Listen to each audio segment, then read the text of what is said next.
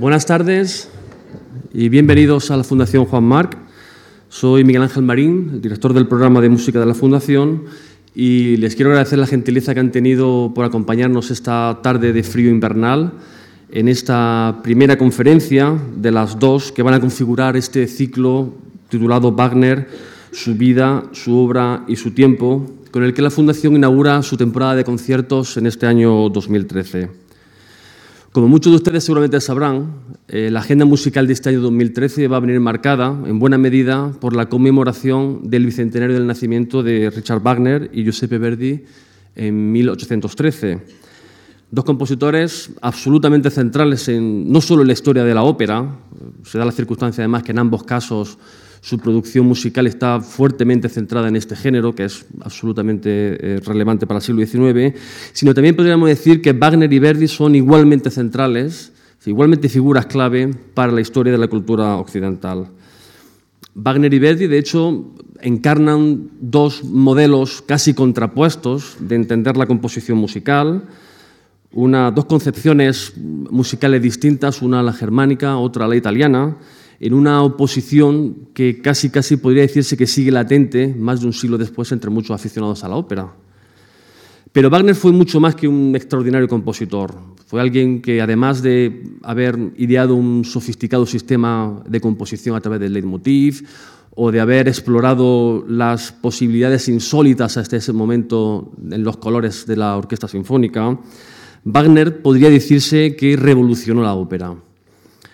En un siglo como el XIX, en el que la ópera deja de ser un mero entretenimiento, como había sido hasta la fecha, para convertirse en un evento social y político de primera magnitud, con unas connotaciones muy marcadas ideológicas, a Wagner cabe atribuirle el papel estelar de esta transformación radical de la ópera en una simbiosis única hasta el momento en música y drama, que no dejó indiferente a nadie. Hasta tal punto fue trascendental su papel que su vida y su música ya en su propia época suscitaron mm, sentimientos encontrados, casi opuestos, o un apoyo incondicional o un rechazo visceral, y muchas décadas después todavía siguió ocurriendo esto. Conocemos, por poner dos ejemplos, la utilización de la música wagneriana por el nazismo o los problemas que hoy día todavía implica representar a Wagner en un país como Israel, según hace poco nos contaba Daniel Barenboim en esta misma sala.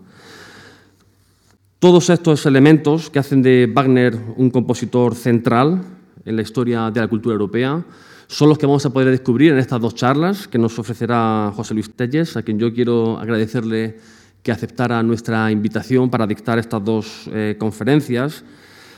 Para quienes amen la música o para quienes simplemente tengan el hábito de escuchar música clásica, José Luis Tellez no es en absoluto un desconocido. Eh, durante muchos años, quizá muchos de ustedes escucharon un programa mítico para mucha gente de mi generación en la entonces Radio 2, hoy Radio Clásica, que era música reservata, un portal extraordinario de acceso a la apreciación de la música, o quizá muchos de ustedes lo han encontrado presentando conciertos en televisión española, o leyendo sus textos en revistas especializadas, o sus críticas en la prensa nacional, o en las múltiples notas al programa que ha redactado, entre ellas una de las más recientes, la que hemos tenido también la, fortuna de tener en un ciclo que organizó la Fundación hace solo un, par de meses, Prodigios Musicales. Y en toda esta actividad eh, desplegada en distintos medios, eh, José Luis ha mostrado lo que para mí es una de sus enormes virtudes, que es la enorme faceta de gran comunicador que tiene, que hace algo fácil y ameno, una tarea que en el fondo tiene una cierta complejidad como es la de explicar cómo funciona la música y la de explicar cómo podemos apreciar la música. Yo estoy convencido que en estas dos sesiones, la de hoy, martes, más centrada en los aspectos biográficos y la continuación que tendremos el jueves, eh, más centrada en la música, nos ayudarán a entender algunas de las claves de por qué Wagner es una de las grandes eh, figuras de la historia de la cultura occidental. Muchas gracias, José Luis. Bueno, Miguel Ángel Marín, muchísimas gracias. Muchísimas gracias, por supuesto, a la Fundación Marc y, por supuesto, a ustedes que están aquí en un número tan crecido que les digo la verdad que casi me abruma. Yo no sé qué expectativa tendrán y, y lo que, vamos, quisiera es no defraudarla. En fin, en todo caso haré por lo que buenamente pueda. Wagner, verdaderamente, y se ha dicho en alguna ocasión, que es la figura de quien más se ha escrito, así, en toda la historia de la humanidad. Puede que esto sea exagerado, pero desde luego de Wagner no para de escribirse, todo el mundo ha escrito algo sobre Wagner, yo he escrito algún artículo de Wagner, cualquiera de ustedes ha escrito algo sobre Wagner en alguna ocasión, aunque sea una carta que le ha dirigido a un amigo, verdaderamente la penetración de la figura de Wagner en, la cultura, incluso en nuestra cultura hoy, es verdaderamente avasalladora. Y bueno, no solo es el compositor quizá más influyente del XIX, porque su influencia no solo está en la, ópera, sino en la música instrumental también, sino además es que tomó parte en todas las polémicas de su, de su época. Escribió absolutamente sobre cualquier cosa, y cualquier cosa eh, de una manera siempre polémica, siempre con una actitud apasionada y militante, pero bueno, no sobre ópera, no sobre estética, no sobre política, que también de la vivisección, de la que era absolutamente enemigo porque era un gran amante de los animales, o, del vegetarianismo, que defendía con, entusiasmo, lo cual no implica que no, que no comiese, pues en fin, las, suculentas comidas sajonas en otras ocasiones, ¿no? Pero bueno, quiero decir, Wagner... Eh, Participó absolutamente en todos los debates de su época y quizá ninguna figura encarne mejor y de una manera más, precisamente por haber participado en, todo, de una manera más, más clara las contradicciones de, eh, no solo del arte, sino de muchos aspectos del pensamiento del siglo XIX. Wagner es este caso notable del artista que consigue que mucha gente que no ha conocido su obra, por razones X, porque razones geográficas, porque no se ha estrenado en su país, etcétera, etcétera, sin embargo tenga una opinión absolutamente definida y además absolutamente eh, polarizada a favor o en contra, sin medias tintas, acerca del arte de Wagner.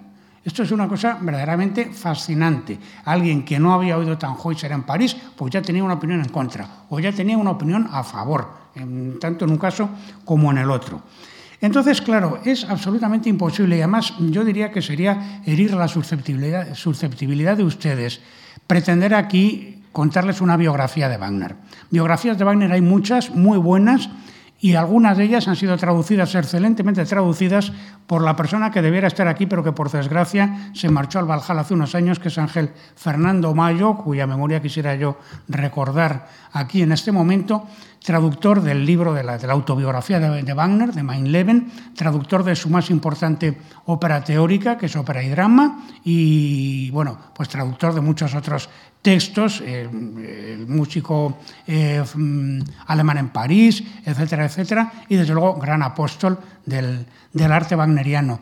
Y concretamente traductor de la gran biografía de Martín Gregor Delling, traducción excelente, además anotada con, con muchos añadidos eruditos por parte del propio Ángel Mayo, que está a la disposición de todos ustedes y por eso digo que no voy a entrar, lógicamente, aunque será forzoso entrar en alguno de ellos, en pormenores propiamente biográficos, sino que hay necesariamente que elegir ciertos temas. Entonces, con independencia de que los temas de tipo estético y de tipo musical los dejemos preponderantemente para pasado mañana, pues los temas que vamos a tratar hoy, o que quisiera yo tratar hoy, que me parece que definen algunos aspectos capitales de Wagner, el primero de todos es, desde luego, la infancia de Wagner y la situación de Alemania en el momento que Wagner viene al mundo. Wagner nace en 1813 y Alemania en este momento, muchos, vamos, los propios alemanes la definen como un Flickenteppich, es decir, como una alfombra de retales. Eh, ahí no he conseguido encontrar una cifra absolutamente precisa. Hay quien habla de 270, quien habla de 290 principados independientes. Eso es Alemania en esta época. En absoluto es eso que llamamos un país. Pasaba exactamente igual que Italia, pero vamos, Italia no estaba tan enormemente fragmentada. Entonces, en esos 270, 250, 280 principados, había 91 principados independientes que agrupaban otros eh, principados más pequeños dentro de sí. Había siete príncipes electores solo para Sajonia. Había principados arzobispales, como es el caso de Mainz, o como es, aunque eso no pertenecía, pertenecía a Austria, el caso de Salzburgo era un principado arzobispal, había 51 estados, 51, eh, estados ciudades, estados eh, soberanas, en fin, era pues un verdadero desbarajuste político y sobre todo un verdadero desbarajuste comercial. Entonces, Leipzig, en el momento que, Wagner nace, tiene del orden de 30.000 habitantes, es por tanto una ciudad importante, es la capital de Sajonia, está al centro de Alemania, y tiene la universidad más antigua, después, naturalmente, de la de Heidelberg. Es decir, es una ciudad que tiene pues, un peso histórico como ciudad universitaria de mucho tiempo atrás. A mayor abundamiento, pues es donde está Leipzig, que es bueno, pues donde, donde ha sido cantor pues, eh, vamos, el director de la música de las cinco iglesias, pues nada menos que Johann Sebastian Bach, eh, siglos atrás. De manera que ahí, en esa ciudad donde Wagner nace, y eh, Wagner nace el 22 de mayo y en ese mismo año 1813, el 15 de marzo, es decir, pues un par de meses antes, Prusia le declara la guerra a Napoleón. Entonces, Leipzig primero va a estar ocupada por tropas rusas, que son cosacos, luego por los franceses, es decir, por las tropas eh, eh, bonapartistas, y el 21 de mayo hay una victoria pírrica de Napoleón en las cercanías, en Menchen, pero pírrica porque pierde la friolera de 25.000 hombres. Eh, puede decirse que el declive de Napoleón comienza, el declive militar comienza en realidad ahí. Entonces, Wagner nace el 22 de mayo, es el noveno hijo de una familia de, nueve hijos de los que viven, llegan a vivir siete, mueren solamente dos, lo que quiere decir que bueno, las condiciones de vida pues no debían ser, no debían ser malas. Desde eh, Martin Gregor Delin lo dice explícitamente, es probable que comieran bien, que tuvieran una buena alimentación, porque en aquella época la mortalidad infantil era absolutamente descomedida. ¿no? Y entonces, bueno, aquí está Rosina Wagner, que es la madre, de, la madre del artista, ¿verdad? Que era como unos 10 años, menor que el, que el padre. Y, este retrato lo ha pintado Ludwig Geyer, que es un pintor eh, retratista y que es actor y que es eh, muchas más cosas. Es eh, empresario teatral, luego va a ser director teatral también. Es amigo de la familia de toda la vida, ¿verdad? Nacen en esta casa.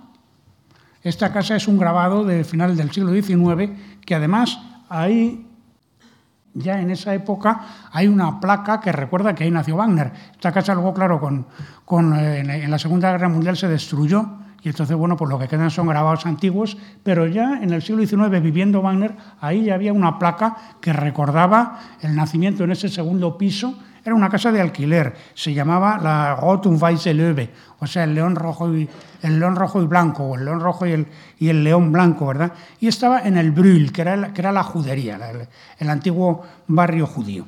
Entonces, el 13 de octubre, es decir, muy poquito después del nacimiento de Banner, es cuando tiene lugar en las inmediaciones de Bayreuth lo que se llamó y todavía se llama la Batalla de las Naciones. Y esa fue la primera gran derrota de, Bonaparte antes de, bueno, de, la, de, la, de Wellington y demás. Eh, ahí van a participar, se llama de las naciones, porque participan fuerzas de Prusia, de Sajonia, de Rusia, los cosacos, de Austria, de Suecia y, naturalmente, por la otra parte, los bonapartistas. Entonces resulta que Friedrich August de Sajonia, que es el rey de Sajonia, va con los bonapartistas y entonces como pierde es encarcelado, pues justamente es el mismo día, 13 de octubre, cuando acaba la, cuando acaba la batalla. Y es famoso, y hay cuadros además que lo recuerdan, que es el, el abrazo de paz que se da el zar con Francisco I de Austria, con el príncipe Bernardo de Suecia, puede decirse que ahí es donde comienza el Congreso de Viena, que culminará luego en 1815. Entonces, Friedrich Wagner, el padre, que era actuario de la policía, era, eh, bueno, mm, era el que hacía los, eh, los, atestados, el que escribía los atestados, ¿no? era como un escribano, se muere de tifus exantemático el 23 de noviembre de ese mismo año. ¿eh? Y entonces ese Ludwig Geyer, pintor, que es este señor, que es un autorretrato del mismo muy famoso, ¿no? que autorretrato que tampoco existe, es una fotografía de, del autorretrato antiguo que desapareció, pues es el que se hace cargo de la familia. Él ya protegía al hermano mayor. El hermano mayor lo, tenía, vamos, y le, estaba pagando pues un internado en Meissen y luego ese hermano mayor que se llamaba Albert fue tenor y cantaba Tamino y cantaba Belmonte y cantaba, entre otras cosas, personajes mozartianos, ¿verdad? Y entonces es el que se hace cargo de la familia, era un amigo de toda la vida. Pero algo más, algo más de, amigo de la familia, porque el 28 de agosto del año siguiente, es decir, cuando Wagner apenas ha cumplido un año, Ludwig Begeyer se casa con Josefina Wagner y se casa con ella porque ella está encinta de la que va a ser su décima hija, que es Cecilia, que nace en febrero de 1815. Les cuento todos estos pormenores porque Wagner siempre, una de sus preocupaciones fue no acabar de tener claro si su padre real era Friedrich Wagner o si su padre era eh, Geyer. Aunque hacia el final de su vida estaba más bien, pensaba más bien que su padre había sido Friedrich Wagner. En fin, sea de una manera o de otra, esa especie de zozobra sobre la figura paterna acompañó a Wagner toda su vida. Incluso, mm, de una manera simbólica, aparece aquí. Esto es, esto es un libro eh, muy posterior, esto está escrito entre 1865 y está editado, eh, editado completo en 1880, Mi vida. Por la primera parte, que recoge desde su nacimiento hasta el año 42, esa especie de escudo que ven ustedes aquí abajo, que no se ve demasiado claro, pero bueno, esa especie de escudo, esto es un consejo, una cosa que surge entre él y Nietzsche cuando la época en que se llevan bien. Ya saben que luego salieron tarifando, ¿verdad?, de manera muy violenta. Pero este, este escudo, esta especie de, divisa heráldica, esto que se ve aquí es un Geyer, es decir, un, un buitre eso es lo que quiere decir la palabra Geyer en alemán, y entonces este escudo que lleva el buitre tiene, no se ve bien, tiene siete estrellas. ¿Por qué siete estrellas? Pues porque mm, en, nosotros le llamamos la osa mayor, también se dice en, italiano, por ejemplo, pero en Centro Europa eh, se llama el carro. Entonces, claro, la palabra Wagner es una especie de corrupción de Wagner, que quiere decir carretero. Entonces, claro, esas siete estrellas alucen a las siete estrellas de la constelación. Fíjense ustedes de qué manera críptica está Wagner reivindicando aquí a sus dos posibles padres. Y me, entretengo en esto porque es que ese del tema del padre es luego importante, porque claro, Sigmund, el Sigmund de Valkyria, dice que su padre se llama Wolf, pero no sabe, no sabe quién es, es el propio Botan, pero él no lo sabe.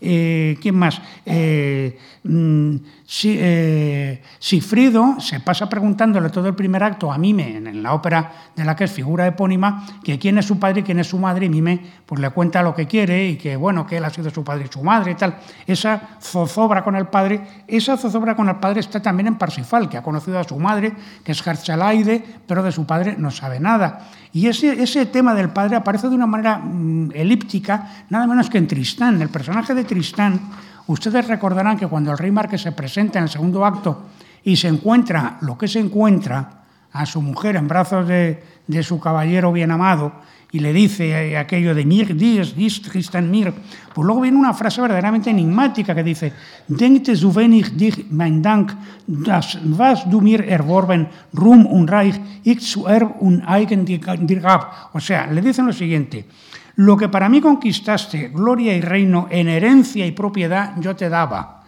Mi gratitud tan pequeña te parece. Entonces, ¿por qué el rey Marque le tiene que dar reino y, vamos, le tiene como que se lo iba a dar cuando muriera, ¿no? ¿Por qué le tiene que legar el reino? ¿Qué pasa? ¿Que es que el rey Marque es su padre? Esto es algo que naturalmente en la obra no, no, está, pero es un tema como para escribir un pequeño, un pequeño artículo, ¿no? Porque claro, ahí incluso en un personaje como Tristán, que en ciertos aspectos se aparta un poco de, de los planteamientos de otras obras wagnerianas, me refiero a la, a la ópera esta, ¿no? Pues el propio Tristán nos plantea, si no él, se nos plantea en la obra una cierta ambigüedad o ambivalencia sobre la figura paterna, aunque sea de esta manera, digamos, lateral. ¿no? Los principales datos de la adolescencia ya de Wagner, hay que nombrar a este hombre, que es el tío paterno, es un hermano del padre, Adolf, que era un hombre cultísimo, que era traductor de varias lenguas al, al alemán, y es una persona muy importante porque es el que introduce a Wagner en el conocimiento, por una parte, de los mitos griegos, aunque luego eso lo va a estudiar Wagner mucho después en la iglesia de, de Santo Tomás, pero es poeta, es, es, traductor, y entonces le introduce al conocimiento de Calderón, de Cervantes, que son dos autores que Wagner va a valorar luego muchísimo. Todavía las obras de Calderón se pueden ver en la biblioteca de Bayreuth, si tienen ustedes la paciencia de acercarse y mirar por allí, ¿verdad? Este hombre ha sido eh, del círculo de Jena, ha sido amigo de Fichte y de Schiller, se escribe con Ludwig Tix, se escribe, se cartea con Jean Paul, incluso con el mismísimo, con el mismísimo Goethe. Entonces es traductor de Dante, es traductor de Shakespeare, es el que le enseña o le da a conocer a Wagner la figura de Shakespeare, que para Wagner será importantísima también. Curiosamente, este hombre odia el teatro y odia la ópera. Ya ven ustedes lo que son las cosas. Y Wagner con cuatro años interviene en una función de teatro, en un Guillermo Hotel de, Schiller, donde por cierto mete la pata cuando sube al escenario. Pero bueno, esta es otra historia. Y este dibujo, este dibujo es un dibujo hecho mucho después, hecho en 1840 por Ernst Benedict Kitz, pero es la, digamos, la ilustración idealizada de una anécdota que le cuenta Wagner a este pintor al que ha conocido en París, en los años esos de miseria, el 39, el 40, que Wagner pasa en, en París, pues le cuenta a Benedict Kitz una anécdota que es que él con su hermana Rosalie, que es la pequeña, la que ha nacido después de él, pues que les gustaba representar historias de fantasmas, porque, y que en una de esas, con una curvis, ¿cómo se llama? una calabaza, que la tienen ustedes ahí, pues habían salido a la calle y habían asustado a un transeúnte que luego entró en casa, les armó una bronca y, en fin, eh, todo eso pues con seis, siete años que tenían. O sea, la fascinación por el teatro y por la representación y sobre todo por el tema sobrenatural están en Wagner absolutamente desde su más tierna infancia. Y de eso tiene la culpa un señor que se llama Carl Maria von Weber y por supuesto su padrastro o padre Ludwig Geyer porque eh, la familia se traslada a Dresden, que es donde Geyer está trabajando, y en Dresden, en el año 18, nombran a Weber director del Teatro de Ópera. Y entonces allí, Freischütz, que se había, se había estrenado en Berlín en el año 21, pues se pone en escena en el año 25 en Dresden y la ve Wagner, que tiene 12 años. Y entonces, esta escena, ¿verdad?, que es la escena de la garganta del lobo, que está pintada por Morris Retz, que es un pintor amigo de Weber, esto le causa a Wagner una impresión, una emoción que, bueno, no se le va a olvidar en toda su vida. Y entonces esa fascinación por los elementos, por lo sobrenatural, por lo fantástico, por los aparecidos, eso va a ser una constante de toda, de toda su vida. Wagner ya se inicia en el piano, aunque no tiene un talento especial, ¿eh? pero se inicia en el piano con nueve años en, en Dresden en cuanto puede, la primera o una de las primeras piezas que toca es precisamente la Jungferkranz, o sea, el, coro este nupcial del, del Freischiff, aquí le llamamos el cazador furtivo, está muy mal traducido, pero bueno, para entendernos, ¿no? Va a ser una de sus músicas predilectas, pues junto con sonatinas de Clementi, piezas de Mozart y por supuesto Beethoven en cuanto puede entendérselas con él. Luego él se va a volver a Leipzig. Wagner me refiero, y la familia se quedará en Dresden. Y comienza estudios de composición allí, primero con Johann Bernhard Logier, luego con Robert Sipp, que es violinista, y además el tema de la fascinación por las quintas al aire que da el violín cuando se afina, eso va a ser también una constante en toda su vida. Ahí tienen ustedes el, arranque del, holandés, ¿eh? La, re, la, pues entonces esas cuartas, esas quintas van a ser también una obsesión. Cuartas y quintas que es precisamente el comienzo de la novena de Beethoven. Pues e, eso va a ser un elemento también fundamental en sus primeros años. Eh, entonces, luego va a estudiar con Carl Theodor probablemente más de lo que él mismo dice que estudió, y en el año 28 copia ya a mano el Egmont de Beethoven, la partitura del Egmont de Beethoven, y en el 31 hace una transcripción para piano de la nona de Beethoven, obra que para él va a ser pues, uno de los grandes fetiches eh, artísticos de toda su vida y que desempeñará además un papel muy importante en su propia trayectoria eh, profesional. Completemos el cuadro del tema de la afición al teatro en toda la familia diciendo lo del hermano Albert, que ya lo he comentado, y luego que la hermana Clara, que es otra hermana mayor también, eh, esta chica se presentó cantando Cenerentola, aunque no hizo una carrera brillante, pero bueno, era, era cantante también. ¿no? esta, otra, esta es la otra hermana, Rosalie Wagner, que le lleva 10 años, y esta es la que cuando ya Wagner llega, pasa a la adolescencia, pues va a ser su consejera, es a la que le ofrece sus primeros trabajos de tipo teatral, porque lo primero que Wagner escribe son obras de teatro, él no piensa en ser músico, ¿no? Loibal, que a la hermana no le gusta, y entonces es su consejera en asuntos artísticos, y, su confidente, Wagner la quiere muchísimo, y esta mujer pues tiene la desgracia de que se muere en 1837 con 34 años, Wagner tiene 24, y esto es un golpe verdaderamente grande, en la, en la, vida de Wagner, yo diría que de su juventud es el hecho más doloroso, y la prueba es que el tema de la hermana, de la hermana predilecta, está luego en varias óperas. En Dicen, su primera ópera, aunque no se estrena y tal, pero ahí está Lora, que es la hermana de Arindal, que es también la hermana sacrificada y demás. En Die Liebesverbot está, bueno, el, tema viene de Shakespeare, ya lo saben, pero Wagner eh, ha, conservado el personaje de Isabella, que es la hermana de Claudio. En Rienzi está Irene, Irene, que bueno, en un momento determinado se separa de Adriano, que es su amante, ¿verdad?, para quedarse con Rienzi eh, y morir con él, vamos, o sea que eh, es, bueno, la hermana entregada a la, amistad esa fraterna, y esto ya culmina con el, incesto, en definitiva, que es el de Simón y Siglinde en el primer acto de Valquiria, que aunque ellos no lo saben, son hermanos los dos, y entonces, bueno, esos van a ser nada menos que los padres del héroe, ¿no? los padres de, de Siegfried. Y ahí es donde, digamos, donde culmina y donde se mm, sublima pues esa especie de, si lo fantástico es la primera emoción teatral wagneriana, pues esa segunda emoción, que sería el amor prohibido o el amor incestuoso, como lo quieran ustedes llamar, eso se sublima en uno de los momentos más sublimes, que vamos, momentos, eh, episodios más sublimes que Wagner va a escribir como músico, que es el dúo de amor del primer acto de, de Valquiria. ¿no? También hay un proyecto que se llama La Sarracena, de Sargazenin, que ahí también hay una hermana sacrificada que acompaña al hermano hasta el final. Eh, sobre el tema del nacionalismo y del espíritu alemán, que sería el tercer tema del que habría que detenerse, porque es trascendental en Wagner y en, la, y bueno, en todo el arte alemán de la época, habría que citar a otra mujer que va a ser la que sustituirá luego a la hermana desde el punto de vista también de la consejera y de la persona que le apoya. Esa persona se llama Wilhelmine Sarueda de Frient. Es una cantante famosísima, esta cantante se hizo celebérrima y hay unos grabados que como todos ustedes los habrán visto mil veces, no lo he traído, que es el famoso grabado de ella disfrazada de la Leonora, de la Leonora de Beethoven, ¿no? apuntando con la pistola al malvado Pizarro, que era una de sus grandes creaciones. Wagner en el libro de mi vida cuenta que él la vio hacer Leonora en Dresde. Es mentira. Pero bueno, eh, por lo menos indica una cierta trayectoria espiritual. Eh, digo que es mentira porque ella nunca representó, o en la época en que Wagner estaba en Dresde, en aquella primera época, ella no representó allí el, Fidelio ¿no? el de, de, Beethoven. Pero bueno, el caso es que él en realidad probablemente la vio haciendo un Romeo, que fue otro de sus personajes también travestidos, que la dieron, tuvieron mucho éxito, pero lo que es importante de ella es su dimensión, vamos a decir, política porque esta mujer era el ídolo, el ídolo de, un movimiento que se crea en el año 34, que es la Junge Deutschland.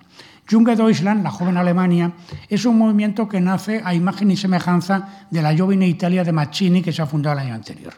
Y entonces, claro, tiene el mismo tipo de ideales eh, nacionalistas y sobre todo republicanos. En el caso de Alemania, pues es una, mm, sobre todo es un movimiento de intelectuales y de artistas, es un movimiento de universitarios, de una mesocracia culta, etc. Ahí está Heinrich Laube, que es el que es un dramaturgo, que luego será director de teatro en Viena y que es el que, mm, a través del cual Wagner entra en la, o se acerca a los círculos de la, de la Junge Deutschland. Está Karl está Theodor Munn eh, Georg Wigner, el autor del, de Bocek, no está, pero bueno, eh, poco antes ha escrito, ya saben ustedes, este panfleto que se prohíbe y que a él le cuesta tener que salir huyendo y, refugiarse en Suiza, que es el Hessische Landbote, ¿no? Y, bueno, el, por supuesto, la, figura, la figura importante, la figura crucial de este movimiento es Heinrich Heine. Heine, aparte de ser un grandísimo poeta, yo es que les recomendaría a todos ustedes, a los que saben alemán, que lean, que lean por favor a Heine, porque es el alemán más moderno que se puede leer. Escribe como si, estuviera, como si, como si estuviésemos hoy leyendo un periódico, solamente que a diferencia de lo que se lee en los periódicos, escribía muy bien. ¿Mm? Un grandísimo escritor, pero es un alemán tremendamente moderno y además con un sentido de la ironía, del sarcasmo, verdaderamente sorprendentes. ¿no? Entonces ya les digo, los que sepan alemán, por favor, lean a Heine y los que no lo sepan mañana, en vez de venirme aquí a escuchar, vayan al Goethe Institut, matricúlense y pónganse a estudiar alemán para leer a Heine.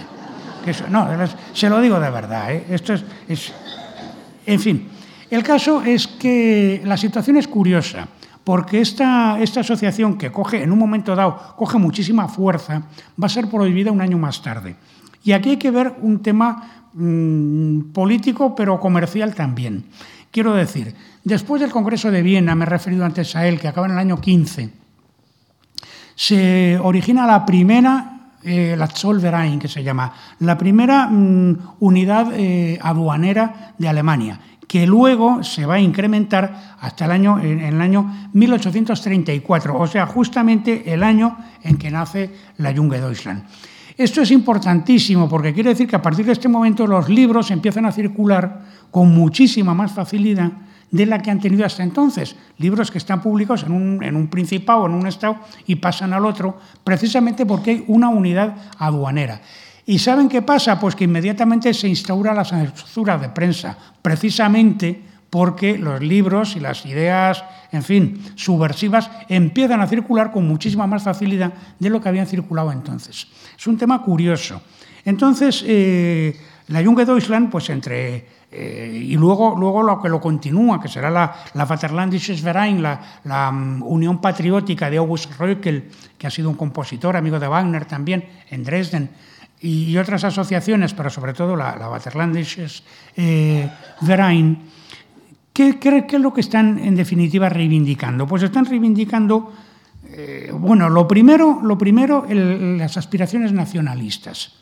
Pero luego lo que están reivindicando en definitiva es igualdad, libertad y fraternidad. Están reivindicando un Estado de naturaleza republicano. O sea, ellos que son antibonapartistas, sin embargo, cuando se constituyen como, como movimiento político, sus primeras eh, reivindicaciones van en la dirección de los valores napoleónicos. Ya saben ustedes que bueno, Bonaparte Decía él, decía él, no vamos a entrar en detalles, pero decía él que lo que quería era llevar los ideales, de extender los ideales de la Revolución Francesa por toda Europa, a la fuerza, esa es otra. Pero tenía una política, digamos, por decirlo en un, en, un lenguaje pues muy actual y muy nuestro, de café para todos a, a, a, Bonaparte mm, que en un sitio hablaran alemán y en el otro checo y en el otro eh, le daba exactamente lo mismo. A él lo que le interesaba era llevar esas ideas de liberté, egalité, fraternité por toda, por toda Europa. Llega hasta la orilla izquierda del Rin, vamos, que no es, que no es cualquier cosa, ¿no? Entonces, ¿por qué esta gente han sido antinacionalistas? Pues porque Bonaparte precisamente no respetaba eso que podríamos llamar las peculiaridades nacionales. Es decir, los nacionalismos se forman precisamente como una consecuencia de las guerras napoleónicas. Entonces ahí surge, ligado al movimiento romántico, pues por una parte la reivindicación de, los lenguas, de las lenguas autóctonas, esto es importantísimo, de, de, lo que podríamos llamar las particularidades. Las particularidades son el folclore, las leyendas populares, etcétera, etcétera, los mitos, los cuentos, el gótico, que ha sido bueno, considerado pues, un estilo abstruso y bárbaro en los años de la Ilustración, ahora los románticos reivindican el gótico. Entonces, los de la Junge Deutschland, que se definen a sí mismos como antirrománticos, y Heine es el primero, en cambio, no, les gusta el gótico, vamos, por, poner, por poner este ejemplo, y el irracionalismo de la primera generación romántica, pero las otras cosas sí que las reivindican, el aspecto nacionalista, etcétera, etcétera. En este momento, los movimientos nacionalistas, piensen ustedes en Italia, el año pasado, o el anterior, me parece que ha sido, se celebraban los 150 años del, del Risorgimento, ustedes lo recordarán. Bueno, eh, en estos momentos los movimientos nacionalistas son fuertemente revolucionarios porque están ligados a la idea del republicanismo. Eso luego, luego el republicanismo se verá derrotado, lo que nacerán de ahí serán unas monarquías parlamentarias, etcétera, etcétera. Pero en un primer momento estos movimientos son revolucionarios y son revolucionarios porque eh, la idea del republicanismo es inseparable de la idea nacionalista. Esto está pasando a comienzos, bueno, ya no son tan comienzos, 1830, treinta y tantos del siglo XIX. En fin, no es preciso insistir, y no quiero entrar en ello por razones obvias, porque salirnos un poco del tiesto, pero cómo, en qué medida, por los movimientos nacionalistas en los días presentes, y no lo estoy diciendo por España, al menos solamente, son uno de los aspectos, vamos, más profundamente reaccionarios del pensamiento, del pensamiento reaccionario, del pensamiento derechista, no nos engañemos, ¿no? Tenemos la guerra de Yugoslavia, etcétera, etcétera, ¿no? Entonces, bueno, sin embargo, en este momento los son una... Es que, claro, visto desde nuestra perspectiva, resulta un poco incomprensible, pero en 1830 sí, los nacionalismos en Alemania y en Italia son movimientos, al menos las primeras manifestaciones, son movimientos de tipo, de tipo progresista. Entonces, en este contexto, Wagner, que ha estado en París pasando las negras, eh, días de miseria, quizá no tanta como él dice, pero pasándolo verdaderamente muy mal, que luego ha vuelto a Alemania en el año 41, que consigue por fin, le ha hecho escuchar a, a Meyerbeer, que bueno, Meyerbeer en ese momento es, vamos, es Dios, en el terreno de la ópera europea, le ha hecho escuchar Rienzi y a Meyerbeer le ha parecido bien, incluso es el que le recomienda para que se estrene la obra en Dresden. Luego Wagner va a poner verde a Meyerbeer en uno de sus textos más lamentables, que es El judaísmo música. Pero eso, a eso ya llegaremos después. El caso es que Rienzi, que es la primera ópera que, que, Wagner estrena, se estrena en Dresden en el año 42 por el apoyo de Meyerbeer, precisamente el 20 de octubre, y esta obra es un exitazo, pero un exitazo absolutamente descomunal. El, éxito más grande que va tener Banner en toda su vida, al menos hasta que luego, años más tarde, ya en el 68, estrene Los Maestros Cantores, que va a ser la otra obra que, de una dimensión también que inmediatamente recorrerá toda, toda Alemania y también por razones lógicas, claro. Aquí Rienzi se convierte sin que Wagner, Wagner, lo tiene muy claro. Pero fíjense ustedes que es que el año 42. 1842 es el mismo año en que en Milán otro señor, y, lo digo porque el señor Marín hace un momento pues ha tenido el, el, buen acierto de relacionar a las dos figuras, 1842 es el mismo año en que Verdi estrena eh, Nabucco en Italia. Y Nabucco, pues es otro bombazo que lleva el nombre de Verdi, no ya en Italia, lo lleva por todo el mundo. En ese, el año siguiente, al 43, se está viendo en Nueva York, se está viendo en Londres, pero también se está viendo en Estambul, me refiero a Nabucco. ¿Eso por qué es? Pues porque la ópera italiana ha colonizado, ya desde mucho tiempo atrás, tiene colonizados todos los escenarios del mundo y mucha gente considera que la ópera, todavía hay mucha gente que lo piensa hoy, que la ópera es la ópera italiana. Entonces, claro, Verdi tiene una facilidad de difusión de su obra que, que, que Wagner no tiene, pero en Alemania Rienzi es un bombazo. Y es un bombazo porque es exactamente la ópera de la Junge. ¿Y por qué es la ópera de la Junge? Si en Italia, si en Italia Verdi lo que ha despertado el furor patriótico es ese famoso verso del Va pensiero, la segunda estrofa, cuando dice lo de «Oh mia patria si bella e perduta», con una melodía, por cierto, bueno, de morirse, de, bonita y de emocionante, pues aquí, en otro momento del primer acto de Rienzi, es Rienzi el que dice aquello de nur das Gesetz will ihr erschaffen, den Volk die edle untertan. O sea, quiero crear una ley a la que estén sometidos, de la que sean súbditos, tanto los nobles como el pueblo. Entonces, claro, unión de los nobles y, del pueblo bajo una misma ley. Eso es exactamente una de las reivindicaciones de la Junge Deutschland, que es la desaparición de los privilegios de la nobleza. Entonces, esto es curioso, porque claro, un medio siglo atrás lo, lo, elegante era ser cosmopolita y lo elegante era hablar no en alemán sino en francés. Esto era en el siglo XVIII, principios del XIX. Todavía en alemán existen muchas palabras francesas que se usan, como por ejemplo trottoir, acera, pues se dice en francés, se dice trottoir. Matiz se dice nuance con la, con la pronunciación francesa y luego otras palabras que esas están en español también como neceser o como façade fachada, que la tenemos nosotros, también vienen del francés y están incrustadas en el alemán actual. Pero en la época ya de, la, de, la, de, de los movimientos nacionalistas, pues inmediatamente van a ser los términos de, raíz germánica los que prevalezcan. Entonces, ese va a ser el mayor éxito de Wagner en esta primera etapa hasta Meistersinger. Y esta señora, eh, Wilhelmine de Brien, aquí la tienen ustedes travestida en el papel de Adriano en la primera representación de, de Rienzi. Y este señor no sale. Bueno, pues no sale Ludwig Tichatzek, que es el primer Rienzi que está vestido con toda la capa pluvial. ¿Qué le vamos a hacer?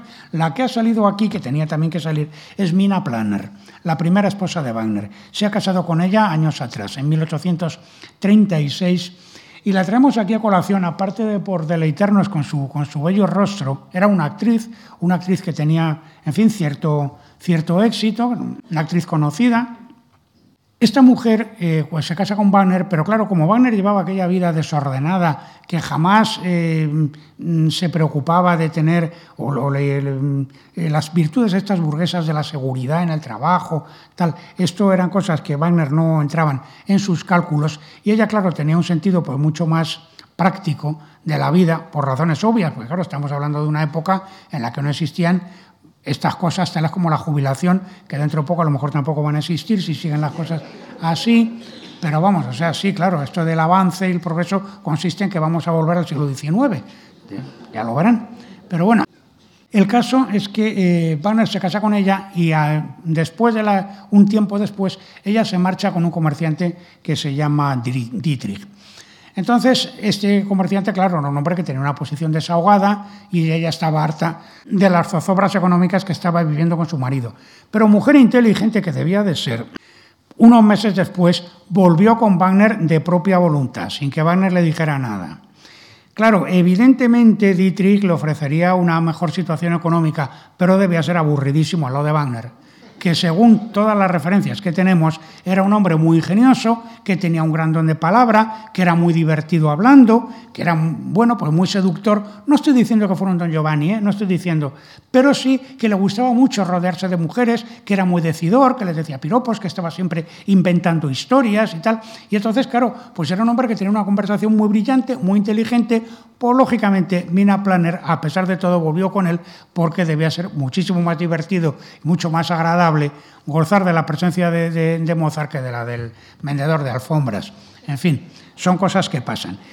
Les cuento esto, les cuento esto porque la primera obra que Mozart escribe, uy, Mozart, que Wagner escribe Mozart va a ser, Mozart va a ser uno de los grandes ídolos de, de Wagner y además le debe mucho, ¿eh? le debe mucho el drama musical a Mozart. Yo no sé si el próximo día me dará tiempo de explicar algo de eso, pero esa es otra. En fin, y, le gustaba mucho, por supuesto, la música de, Mozart a Wagner. Entonces, eh, les cuento esto porque la siguiente ópera de Wagner, inmediatamente después de Rienzi, va a ser el holandés, que no tiene el éxito que tiene Rienzi, ni muchísimo menos pero que ahí ya Wagner puede decirse que se ha encontrado a sí mismo. Todavía hay muchos elementos italianizantes, tal, pero ahí ya hay una voz absolutamente nueva en esa, en esa obra. Y claro, ¿cuál es el tema? ¿Por qué elige Wagner ese tema? Pues resulta que, claro, ese tema es el de el holandés que solo puede pisar la tierra una vez cada siete años porque, eh, a ver si así, encuentra una mujer que le sea fiel. Y entonces encuentra a Senta, que es la que le, redime, entonces, ese tema de la fidelidad, pues claro, ¿por qué se ha ido Wagner a buscar esa leyenda? Que la ha tomado de Heine, por cierto, de, las memorias del señor de Snabelebowski. Pues evidentemente él ha pasado un periodo determinado en que ha tenido que tener una experiencia muy dolorosa con el, con, el momento en que, en que Mina se marcha con otro hombre. Y, y, bueno, el hecho es que luego Mina, cuando, antes de que escriba el holandés y todo esto, cuando vuelve con él, luego irá con él a París. Los años del hambre y de la miseria en París, ella estará allí como una esposa absolutamente abnegada a su lado. Y bueno, luego ya posteriormente se van a separar en el año 62, pero en fin, y que Wagner la quería y ella le quería a él y que había una relación profunda entre ellos, es algo que no cabe, de no cabe dudar, pero de alguna forma yo entiendo que hay que ver, yo soy profundamente enemigo de pretender explicar las obras de arte por la biografía de los artistas. Creo que eso es absolutamente engañoso. Les cuento esto porque me parece que tiene una relación y que es importante que Banner en semejante coyuntura de su vida esté de alguna manera reivindicando la vuelta de Mina con él precisamente a través de alguna forma, de alguna forma del personaje de, del personaje de Senta. La Senta la, va a estrenar también Wilhelmine Esrueda de Brin, que la tienen ustedes aquí, pues vestida de Senta, que claro, no tiene nada que ver con Leonora, con la pistola y todo esto, es otra cosa completamente distinta. Y este es Michael Wechter, que es el primer holandés del, estreno, que va vestido en estilo español, tal como dice Heine en su, en su cuento. El cuento es el capítulo 7 de las Memorias del Señor de Chnavelebowski, que es un libro delicioso. Y entonces eh, ahí, bueno, hay otras leyendas también que Wagner conoce, pero eh, el aspecto fundamental de la ópera está en ese breve relato del capítulo 7 de, las Memorias. Entonces, les cuento esto por lo siguiente. Mm, eh, el señor Desnabe Lebowski dice que el holandés es una obra de teatro que ha visto él ahí en Ámsterdam, ¿verdad? Y entonces cuenta toda la historia y más o menos pues es la historia tal como aparece luego en la ópera de Wagner. Y este es el final. Es un grabado de la época, de cuando el estreno. Ahí se ve a Senta inmolándose, tirándose a las aguas y luego ya saben, bueno, que en el cielo se tenía que ver la imagen de Senta y el holandés transfigurados, abrazándose. Y ahí tenemos un tema que luego va a ser importantísimo en Wagner y que es un tema romántico por excelencia, que es el tema de que el amor absoluto se realiza en la muerte. Eso va a ser Tristán también. Y están desde este momento tan temprano y en esta especie de, homenaje a Mina, que de alguna manera es la propia obra. Ahora bien, este grabado, este grabado romántico, precioso, conmovedor, como es el conmovedor el, final del holandés. Es un poema dramático de esa intensidad, de esa belleza que no creo que haga falta eh, en absoluto enaltecer. Ustedes saben, muchos de ustedes lo habrán leído, pero otros muchos seguro que no lo han leído. ¿Cómo concluye el capítulo 7? ¿Cómo cuenta el señor de Snavelebowski la obra de, la obra de teatro que ha visto? ¿Eh? Dice, dice literalmente lo siguiente. Se lo podría decir en alemán, pero se lo digo en español, aunque claro, no queda tan bien, porque en alemán es que es precioso, ¿no? la, escritura tan sencilla, tan perfecta. La moraleja de la, obra, la moraleja de la pieza, dice el señor de es para las mujeres que deben tener en cuenta no casarse con un holandés errante. Y nosotros los hombres echamos de ver en esta historia cómo por las mujeres, y en el mejor de los casos, nos vamos a pique. Fíjense ustedes qué manera de acabar una historia tan dramática y tan emotiva. O sea, ese lado sarcástico de Heine que es en, ese, en esa medida es en la que la Junge Deutschland se definían como antirrománticos. ¿Entienden ustedes por qué lo he dicho antes? Aquí está la muestra. Esto es Wagner. Y Heine es eso otro que yo les he dicho, que naturalmente, lógicamente, Wagner no pone, porque Wagner no es Bertolt Brecht. Si fuera Bertolt Brecht, pues hubiera salido un personaje al final que hubiera dicho esto que yo les acabo de decir de la, de la novela, ¿no? Lógicamente, Wagner no procede así. Pero ahí está ya la primera fricción de Wagner con el mundo de la Junge Deutschland y con lo que va a venir después. Porque Wagner, con independencia de que entremos en ello con mayor, un poquito más de hondura o más detenimiento el próximo día, Wagner es un artista absolutamente romántico, penetrado de esos valores del romanticismo, de lo irracional, del misterio, del mundo legendario, justamente en una época, cuando él empieza ya a materializar sus obras a partir de los años 50 y tantos, etcétera, etcétera, eh, en un mundo en que lo que está empezando a imponerse es el realismo, es lo que va a venir después. Y Wagner va a ser un antirrealista absolutamente militante y, obstinado. ¿no? Entonces, el caso es que eh, aquí también hay otro tema que luego va a ser importantísimo en Wagner, que es el de la narración retrospectiva. Esto además se ha dicho muchas veces. Ay, es que Wagner, hay una frase famosa, hay una frase famosa que se le atribuye a Rossini, que igual hasta es verdad, dice que Wagner, la música de Wagner tiene momentos sublimes y cuartos de hora inaguantables. Entonces, eh, yo no sé si esto verdaderamente lo dijo Rossini, pero bueno, es un tópico decir, claro, el problema con Wagner es que a veces de repente sale Botan y se pone a contarnos allí en el segundo acto de Valkyria una historia, o sale Gurnemans en el primer acto de Parsifal y se está tres cuartos de hora contándonos la historia de la herida de Anfortas. Decir esto implica desconocer profundamente cuál es la esencia, la esencia profunda, y, y, perdónenme el pleonasmo, del arte de Wagner. Porque Wagner está interesado sobre todo en resucitar el mundo de los mitos. Y el mundo de los mitos, lo mismo que el mundo del folclore, es un mundo para el que no existe el ayer, el hoy y el mañana. Es un mundo en que el tiempo es circular. El tiempo comienza y recomienza y siempre es distinto y siempre es el mismo. Ese es el mundo del mito, es el mundo de las culturas primitivas, por supuesto, pues es el mundo del folclore, del folclore también.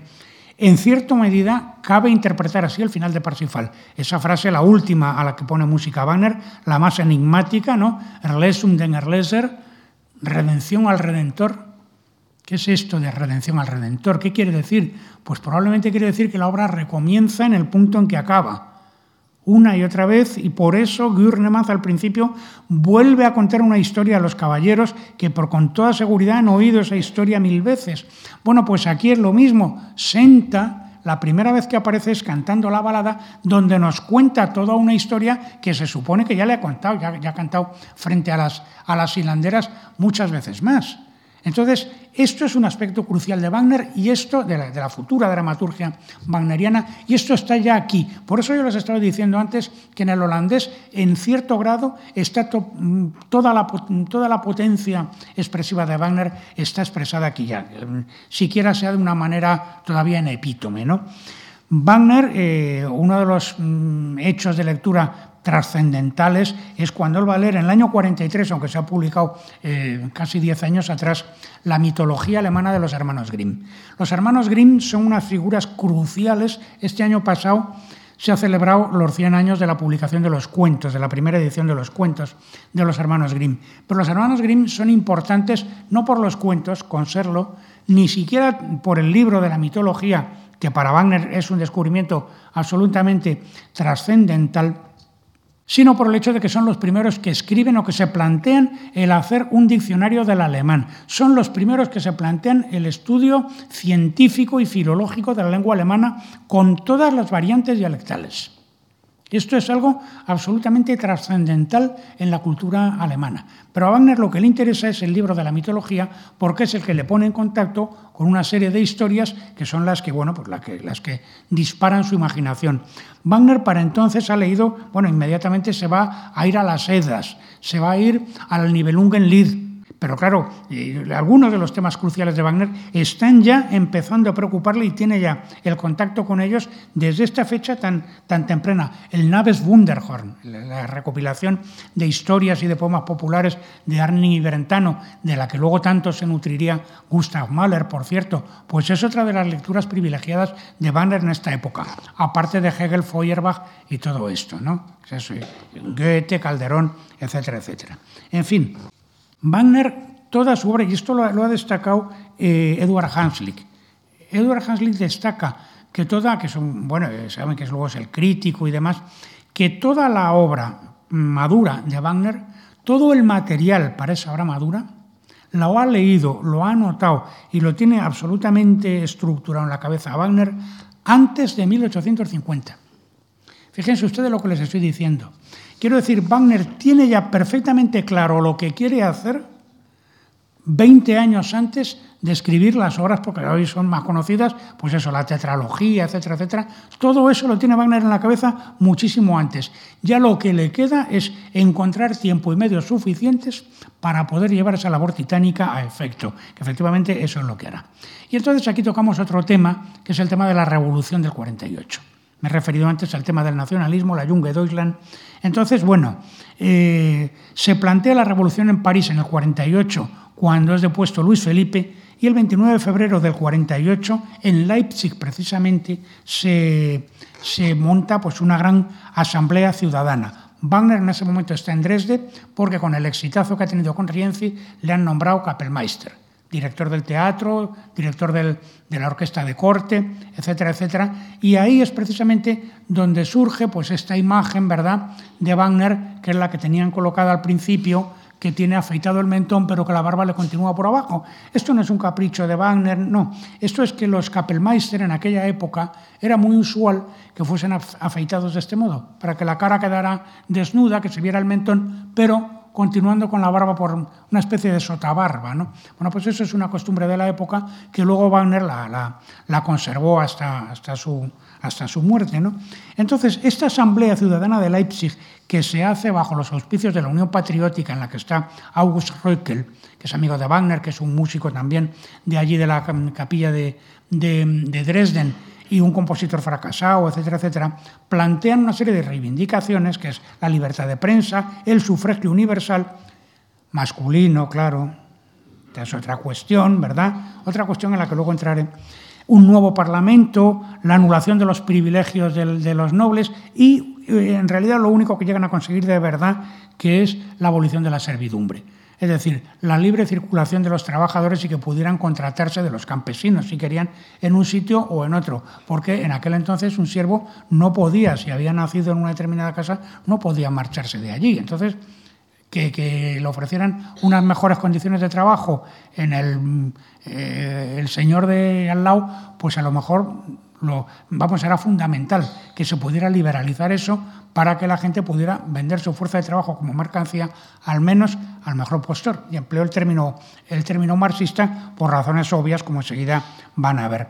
Entonces, bueno, Friedrich August II de, de, de Sajonia nombra, ante estos vientos de fronda que se le vienen encima, nombra un nuevo Parlamento, nombra un nuevo gobierno y accede a algunas de estas reivindicaciones. Por ejemplo, instituye el jurado, abole la censura de prensa, que luego es mentira, porque claro, eh, la abole formalmente, pero cuando alguien publica algo que no le gusta, luego manda que lo, que lo detengan, ¿no?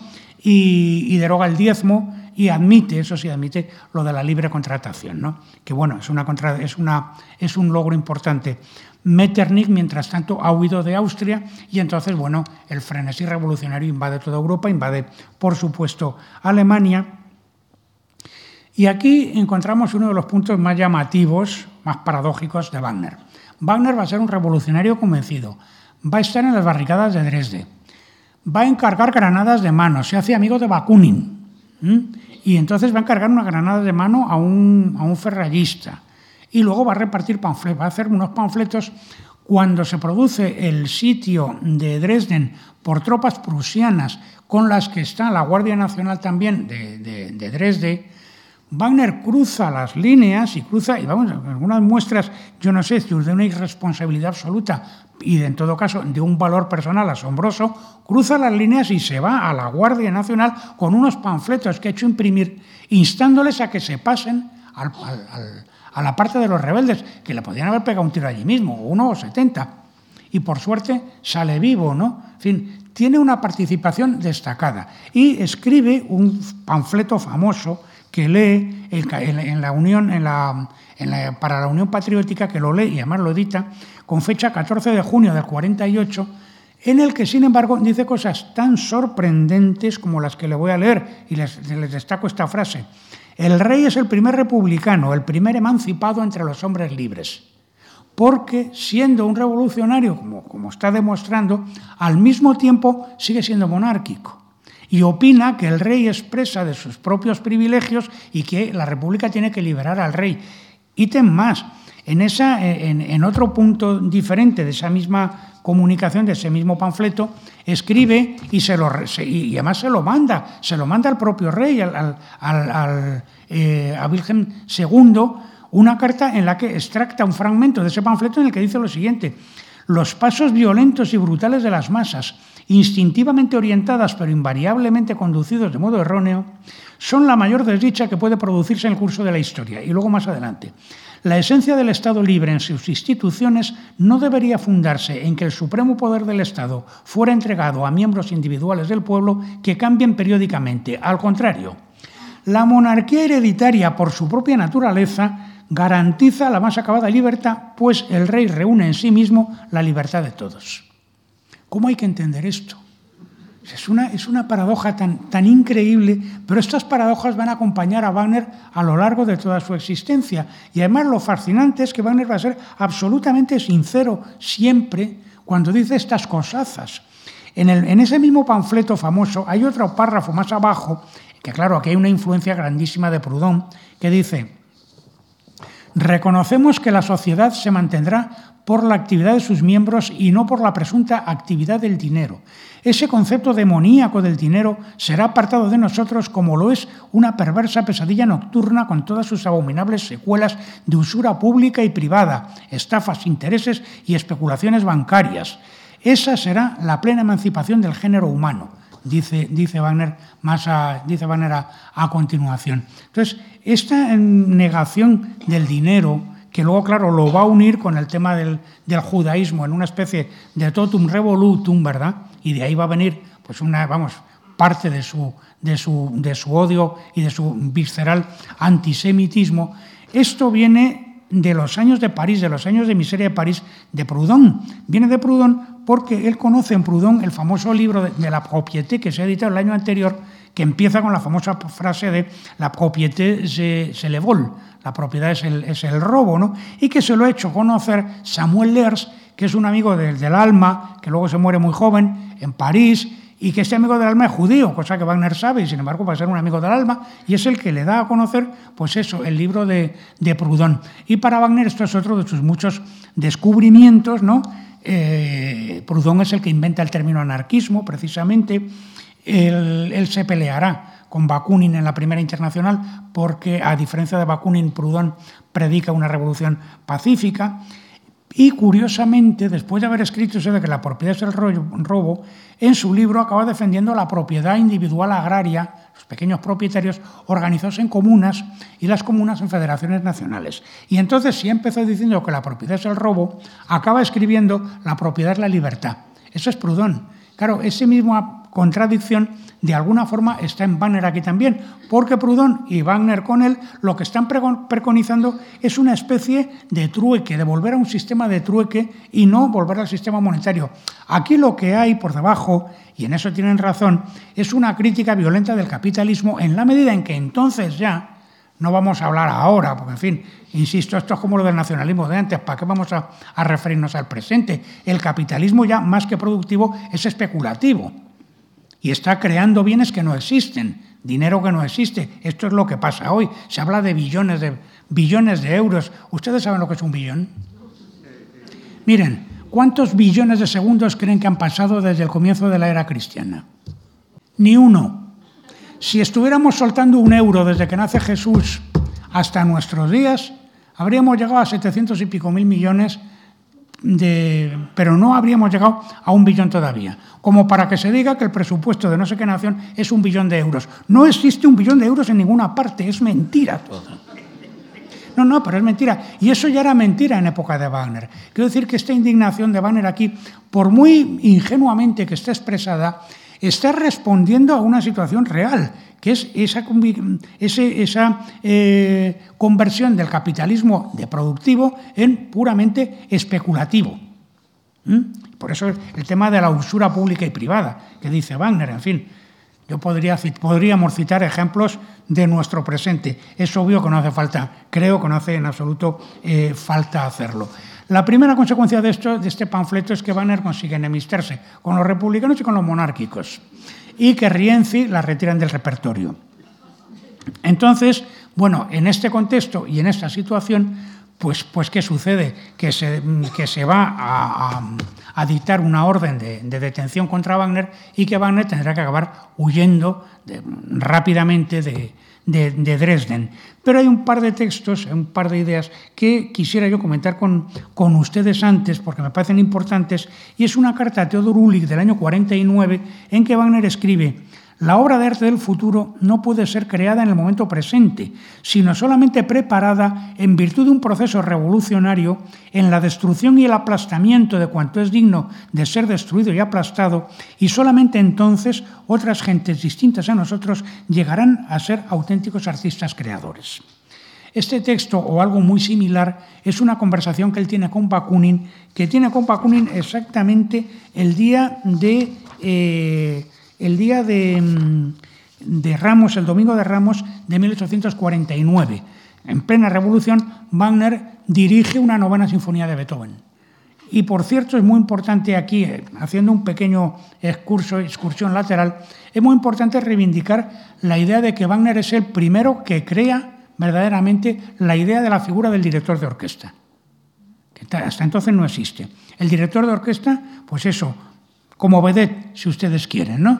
Porque él tenía una manera absolutamente personal, no era simplemente que salía y marcaba el compás y daba las entradas, no, no. Y además es el primero en escribir un libro teórico que además está traducido al español, eh, no por Mayo, porque es mucho más antiguo. Tienen en la antigua colección austral el arte de dirigir la orquesta, que es muy interesante, porque nos informa sobre cómo era la manera romántica de dirigir la orquesta, que Wagner defiende primero que hay que cantar los temas a los músicos, no marcárselo para que los músicos cojan, pues eso, cuál, cuál es la cadencia, cuál es el fraseo, que no se debe solamente marcar el compás, que eso es lo de menos, que lo importante es darle el sentido de la frase, que hay que hacer los rubatos que haga falta para que esa frase se exponga de la manera correcta. Claro, eso luego ha producido, ha tenido consecuencias, en fin, también detestables, pero en esta época es absolutamente trascendental. Y con esa clase de criterios, Wagner dirige una novena de Beethoven allí en Dresden, a la que asiste Bakunin, y Bakunin luego llega y le abraza, que bueno, Bakunin debía abultar como por tres Wagner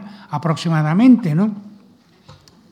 Y se ponen de acuerdo en que lo importante son los mitos y en que, y en que, bueno, que los tiempos modernos son un horror y que la, revolución, sobre todo, y esta es una idea esencialmente wagneriana, como en el texto que les acabo de leer, la, revolución es pues, pues una forma no ya de regeneración, sino de, redención, que la, revolución tiene que, mm, eh, eh, redimir al pueblo y redimir al artista y el artista como revolucionario lo primero que tiene que hacer es redimir al público. ¿Redimirle de qué? De la, de, la vaciedad, del mal gusto, de la vulgaridad, o sea, o, sea, de lo que a Wagner le parece mal gusto, vulgaridad, etcétera, etcétera. Naturalmente, esa es otra. Entonces, en esa situación de Dresden, volvemos a encontrar a Wilhelmina el de Brin, ahí la tienen ustedes, arengando a las masas populares desde la ventana de su casa en Dresden en estas fechas señaladas. ¿no? Ahí arriba tienen el águila alemana y una espada flamígera. Naturalmente esto no es un dibujo hecho del natural, es una elaboración poética, pero bueno, de una situación en que bueno, pues esta mujer está participando también de la, de la de, lo que está pasando en la calle. ¿no? no es que vaya exactamente a las barricadas, pero participa y apoya la, la situación. ¿no? Entonces, eh, Wagner reparte los panfletos, Wagner eh, a las tropas a que se pasen a, las barricadas, cosa que por supuesto no sucede, y exactamente el 16 de mayo se dicta la orden de detención contra él y Wagner tiene que salir huyendo y no le pillan, no le pillan por casualidad, por un error en los carruajes que se, eh, en el que se monta, le toman por otro, en fin. El caso es que consigue llegar a Suiza, quien le ayuda, quien le ayuda en esta huida es Franz Liszt, que se conocen de antes y que va a ser en realidad el único músico, músico de, fuste de la época, con quien Wagner tenga una amistad que dure, bueno, pues hasta, hasta su muerte, ¿no? Y Franz Liszt es el que, bueno, Liszt, que ha sido, pues yo creo que ha sido el hombre más generoso de la historia de la música porque apoyó a tu bicho viviente, a todo bicho viviente en todos los sentidos, pues en este caso apoya a Wagner y le ayuda a huir a Suiza. Y Suiza, bueno, y ahora Wagner va a estar desterrado durante casi 15 años, porque claro, no puede volver a Alemania porque pesa sobre él la orden de, la orden de detención. Y entonces el primer sitio donde va a ir, bueno, después de, de diversos em, episodios, va a ser a Suiza. Y allí en Suiza va a conocer a otra mujer que va a tener mucha importancia y que es esta. Ustedes han oído hablar de, de Matilde Bessendonck. Esta es Matilde Bessendonck en este retrato que por mucho que sea un retrato que tenga toda la idealización romántica, pues vamos, la belleza de esta mujer parece que a, poco que se le pareciera el original, pues es una belleza absolutamente irresistible.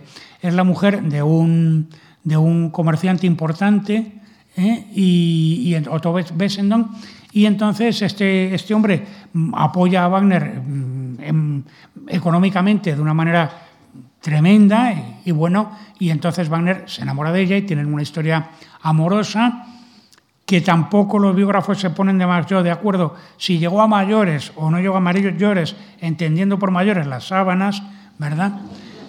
El caso es que lo más probable es que llegaran a mayores, porque a fin de cuentas, bueno, ¿quién, quién, está, quién está libre de semejantes deslices, tanto, tanto caballeros como damas, y no hay que echárselo en cara a nadie, ¿no? El caso es que la historia de amor que, ya, que él vive con ella, con esta, con esta mujer, es de donde nace la materialización de un proyecto que, que, Wagner tiene de mucho antes, que es el proyecto de Tristán, cuyos materiales, los materiales de la leyenda en inglés, eh, escoceses, en francés y en alemán, los tiene desde el año 46. ¿Mm? Es decir, es un proyecto de los que tiene perfectamente en su cabeza y que espera la ocasión propicia para materializarse. Pues se materializa con la relación de esta mujer, que esta mujer escribe, es una mujer culta, es una mujer que escribe poesías, y cinco de las poesías de Matilde Bessendon, Wagner le pone música, una de sus obras más bellas, Los líderes de Matilde Bessendon, dos de los cuales, In House, el, el, el invernáculo, y Träume, Los sueños, pues ahí hay música literalmente de la que luego va a aparecer en, va a aparecer en Tristan.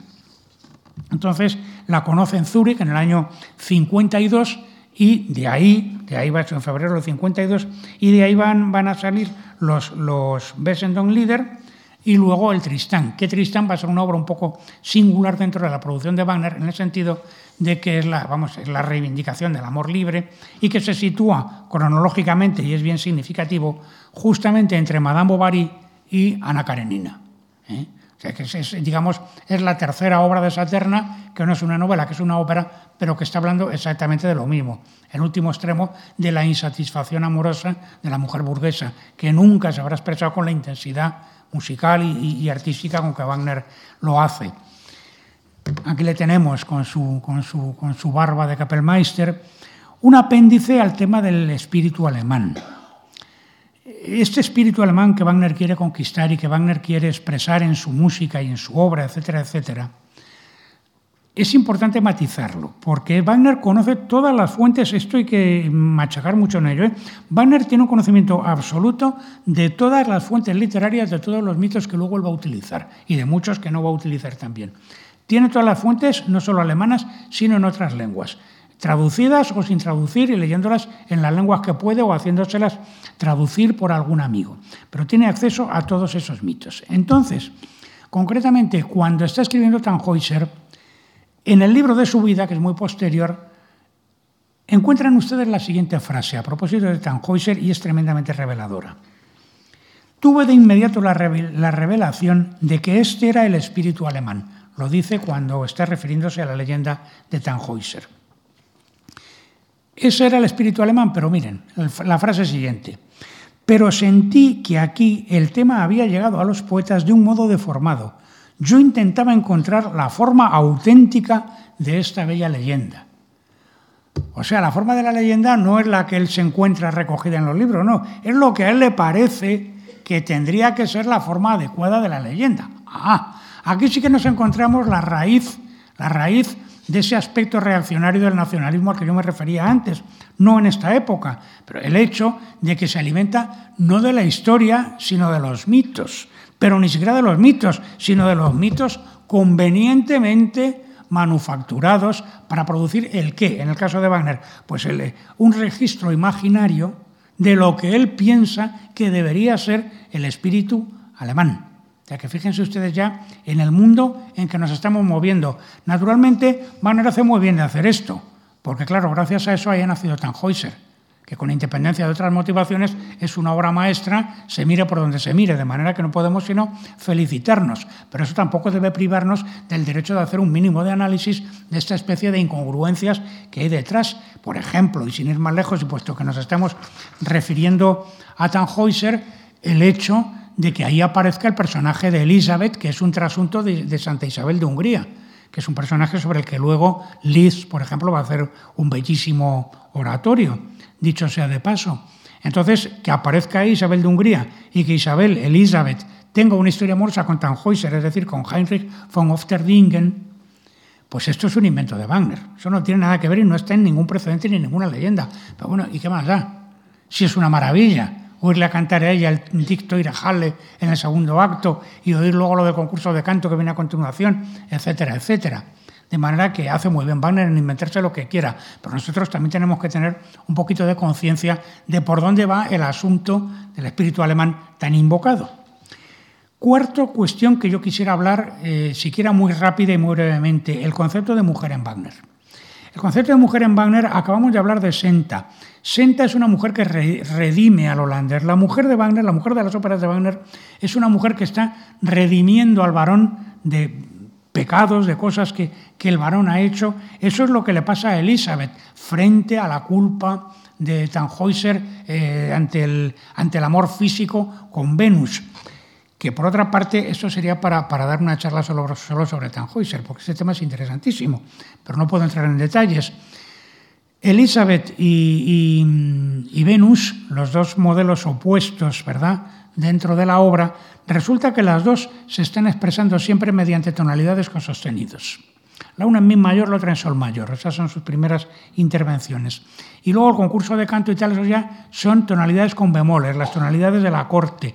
Pero es que el paso de una cosa a la otra es precisamente, en el himno a Venus, es precisamente el propio Tannhäuser quien lo da, porque él empieza en mi, en mi mayor, pero luego va haciendo un itinerario armónico según canta el himno a Venus y cada estrofa la sube Wagner medio tono, que va a ir de fasos mi, si mayor, luego fa sostenido mayor, luego do sostenido menor, y ahí Wagner hace una, una en armonía, re bemol, re natural y mi bemol. Y mi bemol va a ser el tono del concurso de canto, pero es una cosa a continuación de la otra. Y luego cuando en el acto siguiente aparezca Elizabeth, Elizabeth va a cantar en sol mayor. Entonces, ¿qué pasa? Que las dos mujeres en realidad son dos caras de una misma realidad. Esta es una idea fascinante que, sobre la que habría que, trabajar. No, no puedo hacer otra cosa más que mm, someterla eh, aquí a la, a la, consideración de ustedes y nada más. A mí me trae siempre este tema a la cabeza la famosísima, maravillosa película de Jean Eustache de La Maman et la Putain, ¿eh? que seguro que ustedes la habrán visto alguna vez, ha puesto en Filmoteca en varias ocasiones. Elsa, la Elsa de, de Lohengrin. Elsa es una mujer que no puede hacer una determinada pregunta. Claro, estamos moviéndonos en el dominio mítico y en el dominio mítico pasan esas cosas. En el dominio mítico la tentación también son siempre mujeres.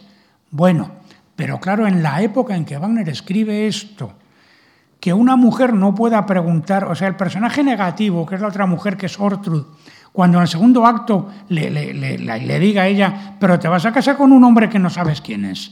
Pues Ortrud será malísima, pero la realidad es que tiene toda la razón. Claro, Wagner nos muestra las cosas de otra manera y al final, al final será Elsa la que pregunte y bueno, pues todo el castillo de su amor con, con Lohengrin se vendrá abajo. Pero ¿cómo es eso de que la mujer no pueda preguntar? Pero por el amor de Dios, tocamos aquí un tema que es profundamente misógino en Wagner y en su fascinación por la figura femenina, porque la figura femenina es, bueno, quieren ustedes Brunilde, Brunilde es una virgen guerrera que luego queda desposeída de su condición de, diosa para pasar al mundo del tiempo y por tanto al mundo del amor. Y claro, como pierde ese contacto con la realidad primordial, que es el que tienen las nornas, que es el que tiene Herda, que son esas mujeres, esas otras mujeres de Wagner, que son las poseedoras de un saber ancestral, pues entonces pierde la capacidad de ver el futuro y luego no sabe que lo que ha pasado con Siegfried es que le han dado un bebedizo para que pierda la memoria. Y al final, cuando lo descubre, pues ella se inmola, devuelve el oro al Rin y se incendia el Valhalla. Y entonces, en realidad, el héroe que tendría que haber liberado, que haber redimido a la humanidad, es ella quien redime a la humanidad a través de su propio sacrificio. Volvemos exactamente al tema, al tema de siempre, ¿no? Luego ya tenemos, sí, eh, que es un personaje mucho más enigmático, que bueno, no puedo entrar en ella ahora y que esta dialéctica de la redención no se da o se da de otra manera diferente, porque a fin de cuentas ella es la que propicia el conocimiento, el desvelamiento por parte de Parsifal de en qué consiste el deseo a través del beso, beso que él va a rechazar porque le trae la memoria de la madre. Ahí tenemos, ahí tenemos a Wagner, eh, ahí tenemos a Wagner en contacto casi casi con Freud. Si Wagner me oyera decir esto, lo que se iba a enfadar. Pero bueno, ahí está el tema del Edipo planteado ya, ¿no? De alguna forma. Entonces, claro, aunque solo sea un apunte muy rápido, las mujeres que crean el, sentimiento y la conciencia feminista en Alemania son coetáneas de Wagner. Incluso alguna vive en Dresden, en la época en que Wagner está allí. Es Fanny Leval, que nace en 1811, es dos años mayor. Es Luis Otto, que nace en el 18, pero bueno, ¿eh? Y entonces Fanny Leval además vive, vive, en Dresden. Fanny Leval va a publicar bueno, la, carta de Pascua a las mujeres o a favor y en contra de las mujeres, que son textos en que se definen, vamos, son ya claramente reivindicativos de, la liberación femenina. Y el caso de Luis Otto, esta mujer funda en el año 48, el año de la Revolución, el, el, el Frauenzeitung, el diario, de la, el diario femenino, el diario de las mujeres, lo tiene que fundar con un nombre supuesto con un nombre de, hombre. Eh, Luis E. Otto pues, lo escribe como Otto Stern, pues si no, no hubiera podido hacerlo. Y luego, años más tarde, eh, publicará también, eh, fundará la, la Deutscher Frauenverein, la Sociedad de Mujeres Alemanas, y, luego, bueno, publicará otro texto famoso que es el derecho de la mujer a la propiedad por el trabajo. Entonces, bueno, estamos moviéndonos en un, en un mundo en que Wagner, que llega a estar casi en contacto físico con estas personas, permanece totalmente impermeable al posible influjo que esto pueda tener. Y solamente quisiera rematar el tema recordándoles que si la tetralogía se estrena, el tema este de la mujer, que si la tetralogía se estrena en 1876, dos años antes, en el 74, ha subido al escenario Carmen. Y Carmen es la primera mujer, primer mujer proletaria de la historia de la ópera, porque es una mujer que su presentación en escena es que sale de la fábrica de tabaco, sale de, trabajar, es una cigarrera. Y las cigarreras eran unas mujeres tremendamente agarridas. Una de las primeras huelgas que se hacen en España la montan las cigarreras de Cádiz. Por eso tenían tan mala fama, tan mala fama entre los hombres, claro que si eran mujeres que eran la navaja en la liga, no sé qué. No, lo que eran eran unas trabajadoras con una conciencia de clase muy clara y con un sentido del, vamos, de la militancia y, combativo tremendo. Bueno, pues esa es Carmen. Entonces, claro, es que es como otro mundo completamente diferente. Por eso antes les decía, Wagner es un romántico totalmente fuera de época. Podremos hacer todas estas críticas, porque luego están sus obras, ahí está su música, y eso ya nos desarma y nos, nos, nos tira completamente, ¿no? Wagner, en definitiva, va a ser siempre un idealista en el sentido hegeliano, desde el punto de vista del pensamiento. Quiero decir que esa idea de la redención a través del arte, en último, último extremo, viene de Hegel, porque Hegel es el que crea el sentido, el que introduce en la, mm, filosofía alemana el sentido del progreso de la historia, a través del concepto de la dialéctica, tesis, antítesis, síntesis, que la síntesis es en definitiva, una nueva tesis. Y precisamente la crítica de Hegel va a venir a través del marxismo, cuando ya años después, en el 67, se publique, porque por cierto el manifiesto comunista se publica en el año 47 y aparece en Alemania en el año 48. Sin embargo, Wagner no hay ni siquiera constancia de que lo haya leído.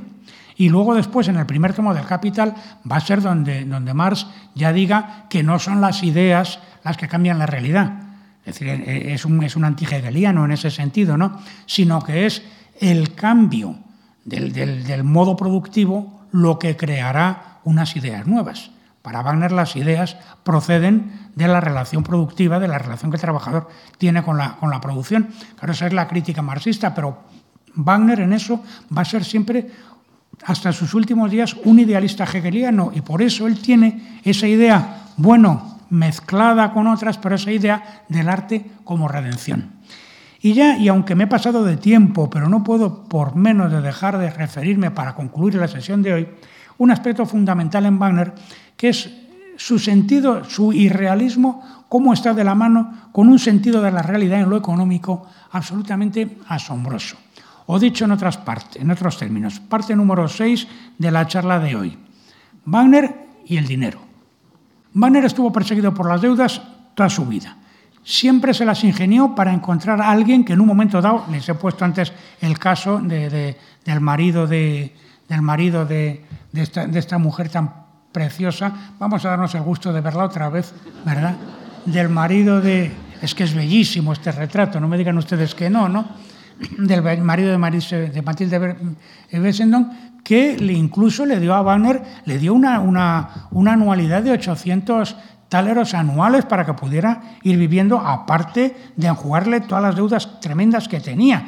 Deudas con, con, con, restaurantes, con los sastres, con los hoteles y con quien ustedes, ustedes quieran. Porque además Wagner, con ese desprecio del dinero que tenía, yo que sé, es fama, ¿eh? iba a un, a un restaurante a comer y entonces sacaba la billetera y daba el billete que... Y si resulta que el billete no tenía un billete pequeño, pues pagaba con un billete grande, jamás recogía el cambio.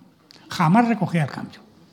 Luego, eso sí, es un hombre que también... Mm, eh, ahora que acabo de decir lo de las, lo de las mujeres, pues Wagner, cuando se, cuando se separa, de, cuando se separa de, su mujer en el año 62, Mm, entre otras cosas, el disgusto con el tema de, de Matilde Bessendon será un elemento importante, ¿verdad? pues aunque, aunque fue bastante después cuando se, se, separan, pero eh, Wagner acuerda con ella unas condiciones, pasarle una mensualidad, pero una mensualidad crecida. Ella está enferma del corazón, ya ha envejecido, ya no puede seguir siendo la actriz famosa que era, y entonces él le acuerda con ella pasarle una mensualidad crecida para que ella pueda vivir sin trabajar. Ella va a morir en el 67, y Wagner, incluso en los momentos de mayor eh, angustia económica, le pasa religiosamente ese dinero a Mina. Y esto me parece que también hay que decirlo. ¿Eh? Está muy bien meternos con Wagner y decir, hoy qué idea de la mujer tiene, pero a la hora de llegar a la realidad en un tema tan espinoso como este, todos los días leemos y vemos y tenemos amigos y conocemos historias vergonzantes con este tema, bueno, pues Wagner estuvo incluso en momentos difíciles, pasó la anualidad, pasó la mensualidad a su ex esposa de manera absolutamente rigurosa. Además, ella lo reconoció por escrito en un momento dado en que Wagner era fruto de calumnias, cuando ya está en Múnich, protegido por Luis II, y ella manda una carta a los periódicos diciendo, no es verdad, Wagner, etcétera, ¿no? defendiéndole, lo cual también dice, por muy, por muy enfrentados que estuvieran, también dice mucho a favor de ella. Entonces, este tema del, del dinero ¿Por qué Wagner vivía de esta manera y consideraba que todo el mundo estaba en la obligación de ayudarle económicamente? Pues porque Wagner, de una manera sincera, pero es obvio que estaba poseído por la idea de que él tenía una misión y que esa misión era la que hemos estado a la que me he estado refiriendo, esa redención del público a través del arte y por tanto que todos los que estuvieran interesados en ese mismo proyecto estaban en la obligación de ayudarle. Y por eso no le produce el menor asco relacionarse con comerciantes riquísimos o con testas coronadas o con nobles o con quien sea, porque de lo que se trata y lo único que importa es de sacar adelante su obra. Ese es el, ese es el, y entonces, pues, entendiendo esto, se entiende y, bueno, se colocan, creo, en su correcta perspectiva, pues muchas de las críticas que se le han hecho a Wagner. Sí, sí, claro, es que Wagner mucho revolucionario, pero luego iba halagando a los nobles, iba... No, es que Wagner tenía ese, ese proyecto y él lo único que le interesaba era materializar ese proyecto. Sobre el tema de los nobles se pueden poner ejemplos, es decir, es una especie, una curiosa mezcla entre idealismo romántico y la realpolitik bismarckiana. Si Wagner me oyera decir esto, tampoco le iba a gustar. Pero que conste que lo digo con toda la admiración, ¿eh? Pero es la verdad, ese sentido de la realidad y de, bueno, pues se hace lo que hay que hacer para conseguir un objetivo concreto. Entonces, bueno, cuando ya en París se va a intentar estrenar Tannhäuser allí, que luego la estrena y será un fracaso, la tercera versión de, de Tannhäuser, pues pese a toda la idea de su obra de arte y tal, no tienen pachón con poner una música que además es muy bella, que es el ballet del comienzo, el Venusberg, porque en París, como era un, bueno, tenían una compañía de ópera en la, ópera de París, era obligatorio que todas las óperas llevaran un ballet, eso lo tuvo que hacer Verdi también, pues eso lo hace Wagner, y Wagner compone una música, que además es una música estupenda, que es la del Venusberg, para empezar la obra. Luego la obra fracasa porque Claro, para los gustos del momento, el ballet tenía que haber estado en el segundo acto para que a los señores del Jockey Club les, diera tiempo a llegar. Pero bueno, eso pertenece a la intrahistoria de la producción operística, que también es un tema muy interesante. Pero fíjense, todavía Wagner en esa época es un proscrito en Alemania. Entonces, en París consigue que Hans von Bülow le presente a Paul Hatzfeld, que es un agregado de la embajada de Portalés, que es el embajador de Prusia en, París. Entonces ese hombre le pone en contacto con Marisa Kalergin, que esta mujer es la esposa del embajador Alvin Leosjebach, que es el embajador precisamente de Sajonia en París. Y entonces en su casa, con Paulina Viardot y cantando él, y Paulina Viardot, la hermana de María Malibrán, ¿eh? Hija de, Manuel García, ¿verdad? Y con Klaus, eh, con Karl Klingborg como pianista, interpretan en casa de Marisa Kalergin el segundo acto de Tristán, y esta mujer se queda tan emocionada que entonces luego va Wagner y la convence para que convenza a su marido para que le den la amnistía y pueda volver a Alemania. Cosa que logra parcialmente, logra esa amnistía no para volver a Sajonia, pero sí al resto de Alemania. Dos años más tarde se le dará la amnistía definitiva. ¿Esto cómo hay que calificarlo? Wagner no hace ningún mal a nadie haciendo esto. Oportunismo, sentido de lo que ustedes quieran. Pero es evidente que incluso en un tema como este, Wagner consigue salirse con la suya a base de un trabajo denodado y, vamos, deliberado. ¿no? Nadie mejor que Wagner habrá encarnado esas contradicciones del siglo XIX entre lo ideal y el sentido de la realidad de lo, de lo material. Entonces, una vez más, en el año 64 está huyendo de Viena por deudas. Y en ese momento ocurre un hecho providencial en la vida de Wagner, que es que le llega una comunicación de Luis II de Baviera exactamente el 3 de mayo, y el 4 de mayo ya está Wagner en Múnich a ver qué puede sacar del rey. Y entonces saca eh, que el rey asume todas las deudas que tiene, que, se, que, se, que van del orden de 500.000 marcos de la época, una cantidad descomunal. Consigue convencerle para que le contrate para que acabe la tetralogía, que solo lleva dos obras hechas, em, Siegfried se le ha parado a la altura del tercer acto y por en medio es cuando ha escrito Tristán y Maestros Cantores. Y entonces mm, consigue todo eso y consigue un contrato para que, para, para acabar, eh, para que el rey le pague una anualidad y entonces acabar allí y estrenar allí el día que lo tenga acabado la tetralogía. Y entonces luego en los años sucesivos allí se van a estrenar, se van a estrenar eh, los maestros cantores, se va a estrenar Tristán en Múnich, las dos, y luego, y luego el Oro del Rin y, Valkyria, es decir, las dos primeras partes de la tetralogía, sin que Wagner quiera, pero por voluntad regia, cuando todavía no tiene acabadas las cuatro, las cuatro obras. Entonces el tema, también ese mismo año que conoce al rey, conoce a Cosima Lis, o sea, Cosima von Bülow, ¿eh? La mujer del señor que le ha presentado al embajador, etcétera, etcétera. Y bueno, pues ya saben que tienen una afer con ella, una afer que da lugar al nacimiento de una hija ilegítima, bueno, no, legítima porque está reconocida por Hans von Bülow, pero que es hija de Wagner. Y von Bülow lo sabe. Y resulta que Wagner es el padrino de bautizo de su propia hija. O sea, son unas cosas... No, no, es verdad, esto es verdad. Son unas cosas como del, como de Lola. Bueno, no, son mucho más divertidas que las que se leen en el Lola, ¿dónde va a dar? No?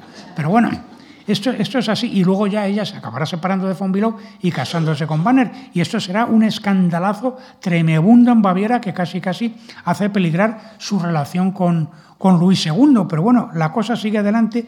Y miren, la tetralogía, me he referido repetidamente a ella. La tetralogía se estrenará en Bayreuth, ¿no? El texto de Das Rheingold, del Oro del Ring, el texto, Wagner escribía primero el libreto, luego le ponía música.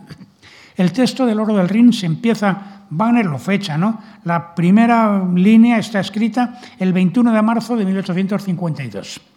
La última nota de la partitura orquestal está escrita el 21 de noviembre de 1874.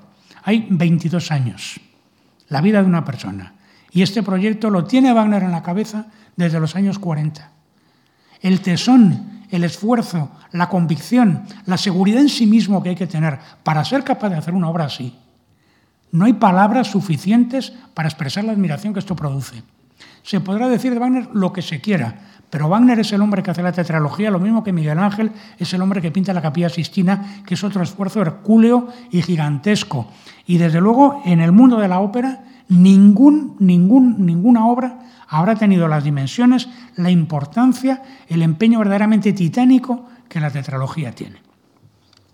Wagner ha tenido la idea de un teatro de festivales en una fecha muy antigua, en 1850, con Gottfried Semper. Es una idea, es una idea utópica, un teatro de festivales para estrenar lo que un día será la tetralogía y después quemarlo y quemar las partituras. Esto lo discute en un momento de exaltación con Gottfried Semper en París en 1850.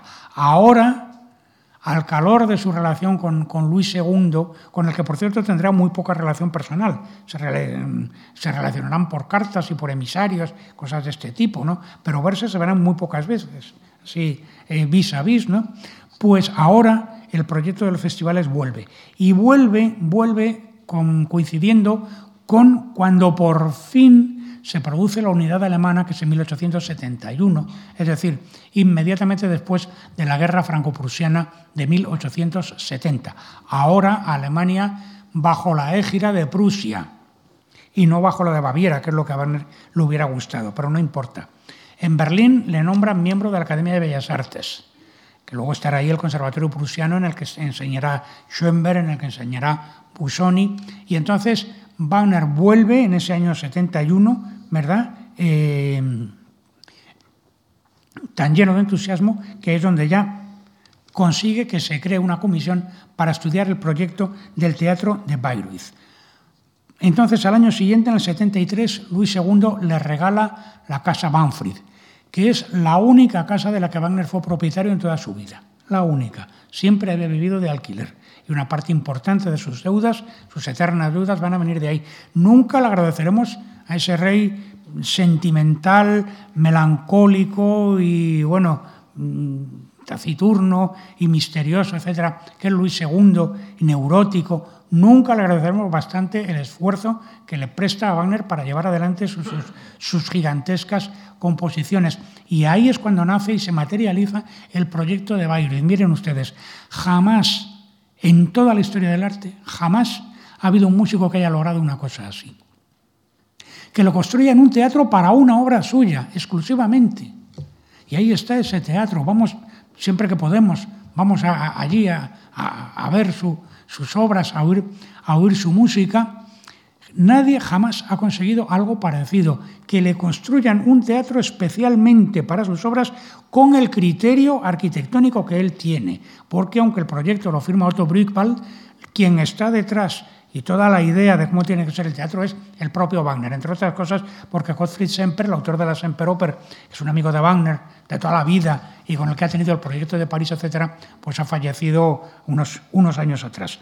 Total, en el año 75 por fin Wagner ensaya en el foso de la orquesta de Bayreuth y comprende que, que aquello es exactamente el sonido que él quiere. Y luego, y luego, bueno, pues en el año 76 se estrena se estrena Bayreuth con la primera representación del anillo los días 13, 14, 16 y 18 de agosto del año 76 y se le hacen tres ciclos. Y al primero, que es un acontecimiento absolutamente mundial, pues viene eh, el príncipe Guillermo I, viene don Pedro II de Brasil, viene la Begún, viene, bueno, se da cita allí pues toda la intelectualidad, cabezas coronadas, etcétera, etcétera dos palabras para concluir sobre lo que representa Bayreuth y su portentosa originalidad. Esto es una foto de Bayreuth nada más concluirse. Fíjense cómo allí no está esa tribuna que hay ahora, ¿verdad? Que es un añadido posterior. La idea de Wagner es que eso no exista, que no hay palcos, que no hay... No, no, todas las localidades es un teatro en ese sentido completamente democrático. Es un teatro con todas las localidades con una, la misma visión maravillosa y audición maravillosa exactamente igual. Esta es una foto cuando está, vamos, recién acabado. Esta exonométrica es más posterior, esto es de los años 60, 1960, por ahí, pero aquí se ve muy bien, y esto para los que no conozcan Bayreuth, pues aquí se ve muy bien cómo está esto, esta idea, de aquí están las, las, butacas, ¿no? Eh, esa idea está tomada ni más ni menos que del anfiteatro griego. Eso es un anfiteatro griego. En fin, no me quiero referir a esto, pero parece mentira que hagan un teatro en Valencia con 200 localidades ciegas. Ahora, que además ha costado no sé qué dinero ha costado, que eso sí, es un alarde, es un alarde increíble desde el punto de vista de la, de la ingeniería. Porque Santiago Calatrava, vamos, no, me, no, no, no tengo ningún empacho en decirlo, es el más grande ingeniero que ha nacido con posterioridad a Pierluigi Nervi. Ahora, el peor arquitecto de la historia. Una cosa no quita la otra. Bueno, dejemos ese tema. Entonces, esta idea es muchísimo más moderna que todo eso, pero es que lo más moderno está aquí. Y lo más moderno está aquí al extremo de que las orquestas en aquella época de teatro estaban normalmente a la misma altura del patio de butacas. Esta idea de que la orquesta esté en un foso, sumergida, podríamos decir. Esto es una idea prácticamente de Wagner. Bueno, hay un proyecto del arquitecto estutopista de Nicolas Ledoux para el, para el teatro de, de Besançon de 1784, que nunca se llega a realizar, en que hay un pequeño foso de orquesta. Pero eso no se llega a realizar nunca y, por supuesto, es absolutamente imposible que Wagner haya conocido ese proyecto, ya digo, porque no se realizó y además tuvo muy poca difusión. Puede decirse que Wagner es el que inventa el foso de la orquesta. Lo que pasa es que es mucho más radical que los fosos de la orquesta actuales, en que la orquesta está semienterrada, parte sí, parte no. Eh, aquí, aquí se, ve, se ve parcialmente esto que llaman ellos el abismo místico, Mystische Abgrund, y la orquesta está ahí debajo de la escena. Aquí esta persona que está de pie debe ser Botan, digo yo. Y fíjense cómo aquí ya ha aparecido todo este cuerpo que es esta especie de, mm, bueno, pues esta, la logue, ¿no? Estas, eh, esta especie de tribuna. Esto no está en el proyecto primitivo y no está en, el, en Bayreuth tal como es cuando acá se acaba de construir. Esto se añade con posterioridad y esto se añade también para que Luis II pueda entrar aquí y tener un palco propio, cosa que Wagner en principio es completamente refractario a ello. Pero, ¿qué va a hacer en definitiva? Entonces, claro, volvemos a lo de la Realpolitik, ¿no? y nunca más he dicho, dicho lo de Real. Aquí hay una sección que aquí ya se empieza a ver claramente dónde está el foso. Aquí está el director y el foso va escalonado y esto es el escenario. ¿eh? Y esto es el teatro, de manera que ni desde el teatro se ve el foso, ni desde el foso se ve a los espectadores tampoco. Entonces, claro, esto, esto crea una relación acústica totalmente diferente, porque al estar los instrumentos, sobre todo los que más ruido meten, los metales, allá abajo del todo, nunca o con mucha, va a ser mucho menos fácil que tapen a las voces. Y los cantantes no tienen que esforzarse tanto como se esfuerzan en los demás teatros para cantar a Wagner. Aquí se ve muy bien, esto es un, es un boceto de la época, ¿verdad? Toda esta idea, todo esto es de Wagner, ¿eh? Bruckball, y además a Bruckball le echaba Wagner una bronca que para qué, cuando el otro se intentaba modificar. Todas estas, Wagner no sabía dibujar, pero vamos, intentaba dibujar, pero era muy torpe, ¿no? Pero todo, Wagner está a pie de obra y está dirigiendo la construcción junto con Bruckball. Este, este, este esquema muestra muy bien esto que les estaba diciendo. Este es el escenario, Aquí hay una especie de, bueno, como, de ceja, ¿no? para, precisamente para tapar, para impedir la visibilidad de la orquesta, y el director está aquí y esto pues tiene como una especie de concha acústica que al mismo tiempo una pantalla tapa completamente la visión de la orquesta. Claro, aquí están las cuerdas, aquí están maderas y aquí ya abajo están los metales y la percusión. O sea, hay una distancia casi de tres metros desde aquí hasta ahí abajo. Con lo cual, claro, la sonoridad pues es otra cosa, ¿no? Aquí se ve muy bien. ¿eh? Dice Suseu Ramos, o sea, espacio de los espectadores, escenario, eh, bueno, Schaldek, o sea, tapadera, podríamos decir, y aquí lo mismo, ¿no? No me sale la palabra. Eh, aquí está el director y los violines.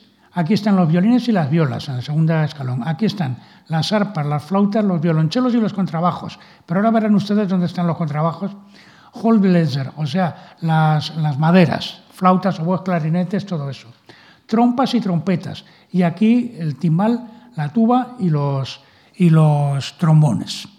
¿Eh? Está perfectamente calibrado para que el sonido sea un sonido mucho más envolvente y mucho más matizado que si todos estos instrumentos estuvieran en el mismo plano, como pasa en cualquier otro teatro de ópera, el, nuestro, sin ir más lejos, ¿no?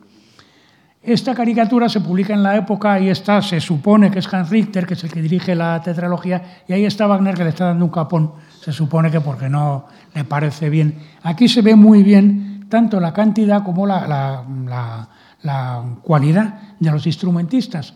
La cuerda aguda, primeros y segundos violines, las violas, en las violas, aquí están violonchelos y parte de las maderas, y miren los contrabajos, hay unos aquí, en esta especie de altillo, y otros con las arpas en este otro lado.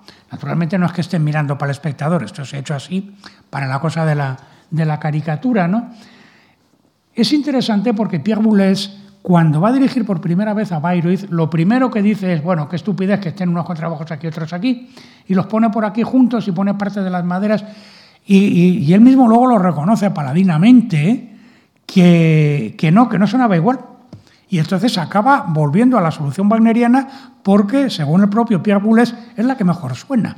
Y es así, con parte de los contrabajos aquí y parte de los contrabajos, aunque tengo lo mismo aquí, envolviendo el, sonido de la orquesta. Aquí están violonchelos y parte de las maderas, aquí están todas las demás maderas, metales y aquí abajo por pues, los trombones, la tuba, el timbal ¿eh? y ahí las arpas. ¿no?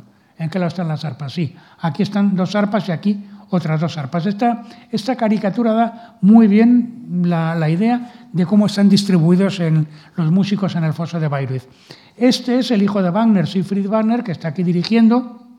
La foto puede ser años 20 o algo parecido. Y aquí se ve muy bien pues cómo el teatro es absolutamente invisible en las localidades y cómo, cómo estas dos tapaderas, digamos, pues cómo impiden la, la visión, de modo que el sonido de la orquesta sale, va al escenario y luego viene. Esto crea un cierto problema al director, porque claro, tiene que ir dando las entradas a los cantantes con una cierta eh, anticipación con respecto a la orquesta, porque, porque la orquesta va por detrás. ¿eh? Bueno, mínimamente, pero son, crea un problema de dirección importante. Y eh, aquí esto es una visión del teatro desde el foso, este es el lugar del director. En fin, todo esto pues está, aquí se ve yo creo clarísimo. Y aquí, aquí esto es una foto moderna, pero aquí se ve muy bien, probablemente se puede ser una puesta en escena de Yanis Cocos porque tiene ahí un espejo. ¿no? Eh, aquí se ve muy bien cómo la, una de las, de las tapaderas y la otra impiden completamente la visión de la orquesta. Y desde luego, lo de llamarle el abismo místico, pues no es una tontería, porque algo de eso hay. Quiero decir, yo no sé si ustedes han ido a Bayreuth o no, pero cuando vayan ya verán como la primera cosa que, que sobrecoge es cuando va a empezar la función y empiezan las luces a apagarse. Aquí en, los, en la sonométrica esto se ve bastante bien. En cada una de estas columnas esto va separando las puertas. Hay mm, siete puertas, me parece que son por cada lado. De manera que cada puerta eh, alimenta, a, me parece que son tres o cuatro filas. Con lo cual, tanto el entrar como el salir es muy rápido, es muy fácil. ¿eh? Y, por supuesto, es un teatro que está así, está en medio de unos jardines y no hay esas salas que hay en otros teatros, como la Ópera de París, para que la gente vaya por ahí. No, no, no. Aquí te vas afuera y si llueve te aguantas y te quedas ahí dentro o te vas a la cafetería, ¿verdad? Pero no hay esas salas para que la gente se vea. Aquí se viene a ver la ópera y se acabó. Entonces se entra por cada una de esas puertas y estas columnas están colocadas de forma que van formando como reencuadres sucesivos que a su vez reencuadran el proscenio, que tiene otro reencuadre aquí. Con lo cual, mires a donde mires, todo dirige la atención hacia el escenario. Entonces, cuando la función va a empezar, cada una de estas columnas, de estas piezas, tiene ahí unos globos de luz, que es la iluminación del teatro. Esos globos empiezan a bajar la luz y entonces, claro, como no se ve al director, hay un, todo el mundo se calla y hay un momento en que se produce un silencio, que es como eso que llaman los, alemanes y los franceses la hora azul, ¿no? Die blaue Stunde, que no es ni de día ni de noche, pues exactamente igual, ¿no? Se produce un silencio y de repente empieza a sonar la orquesta que no la vemos. Y eso es una de las experiencias, ríanse ustedes lo que ustedes quieran, pero eso es una de las experiencias más emocionantes que un aficionado a la música puede, puede experimentar y puede volver mil veces a Bayreuth y la misma sensación de arrebato le va a suceder cuando empiece a oír ese acorde de mi bemol que representa durante cuatro minutos seguidos la continuidad inefable del gran río y comprenda que esa música ha, hecho, ha nacido para ese espacio y que ese espacio ha nacido para revestir esa música. Pero de ese tema hablamos un poquito más pasado mañana. Muchas gracias por su atención y por su paciencia.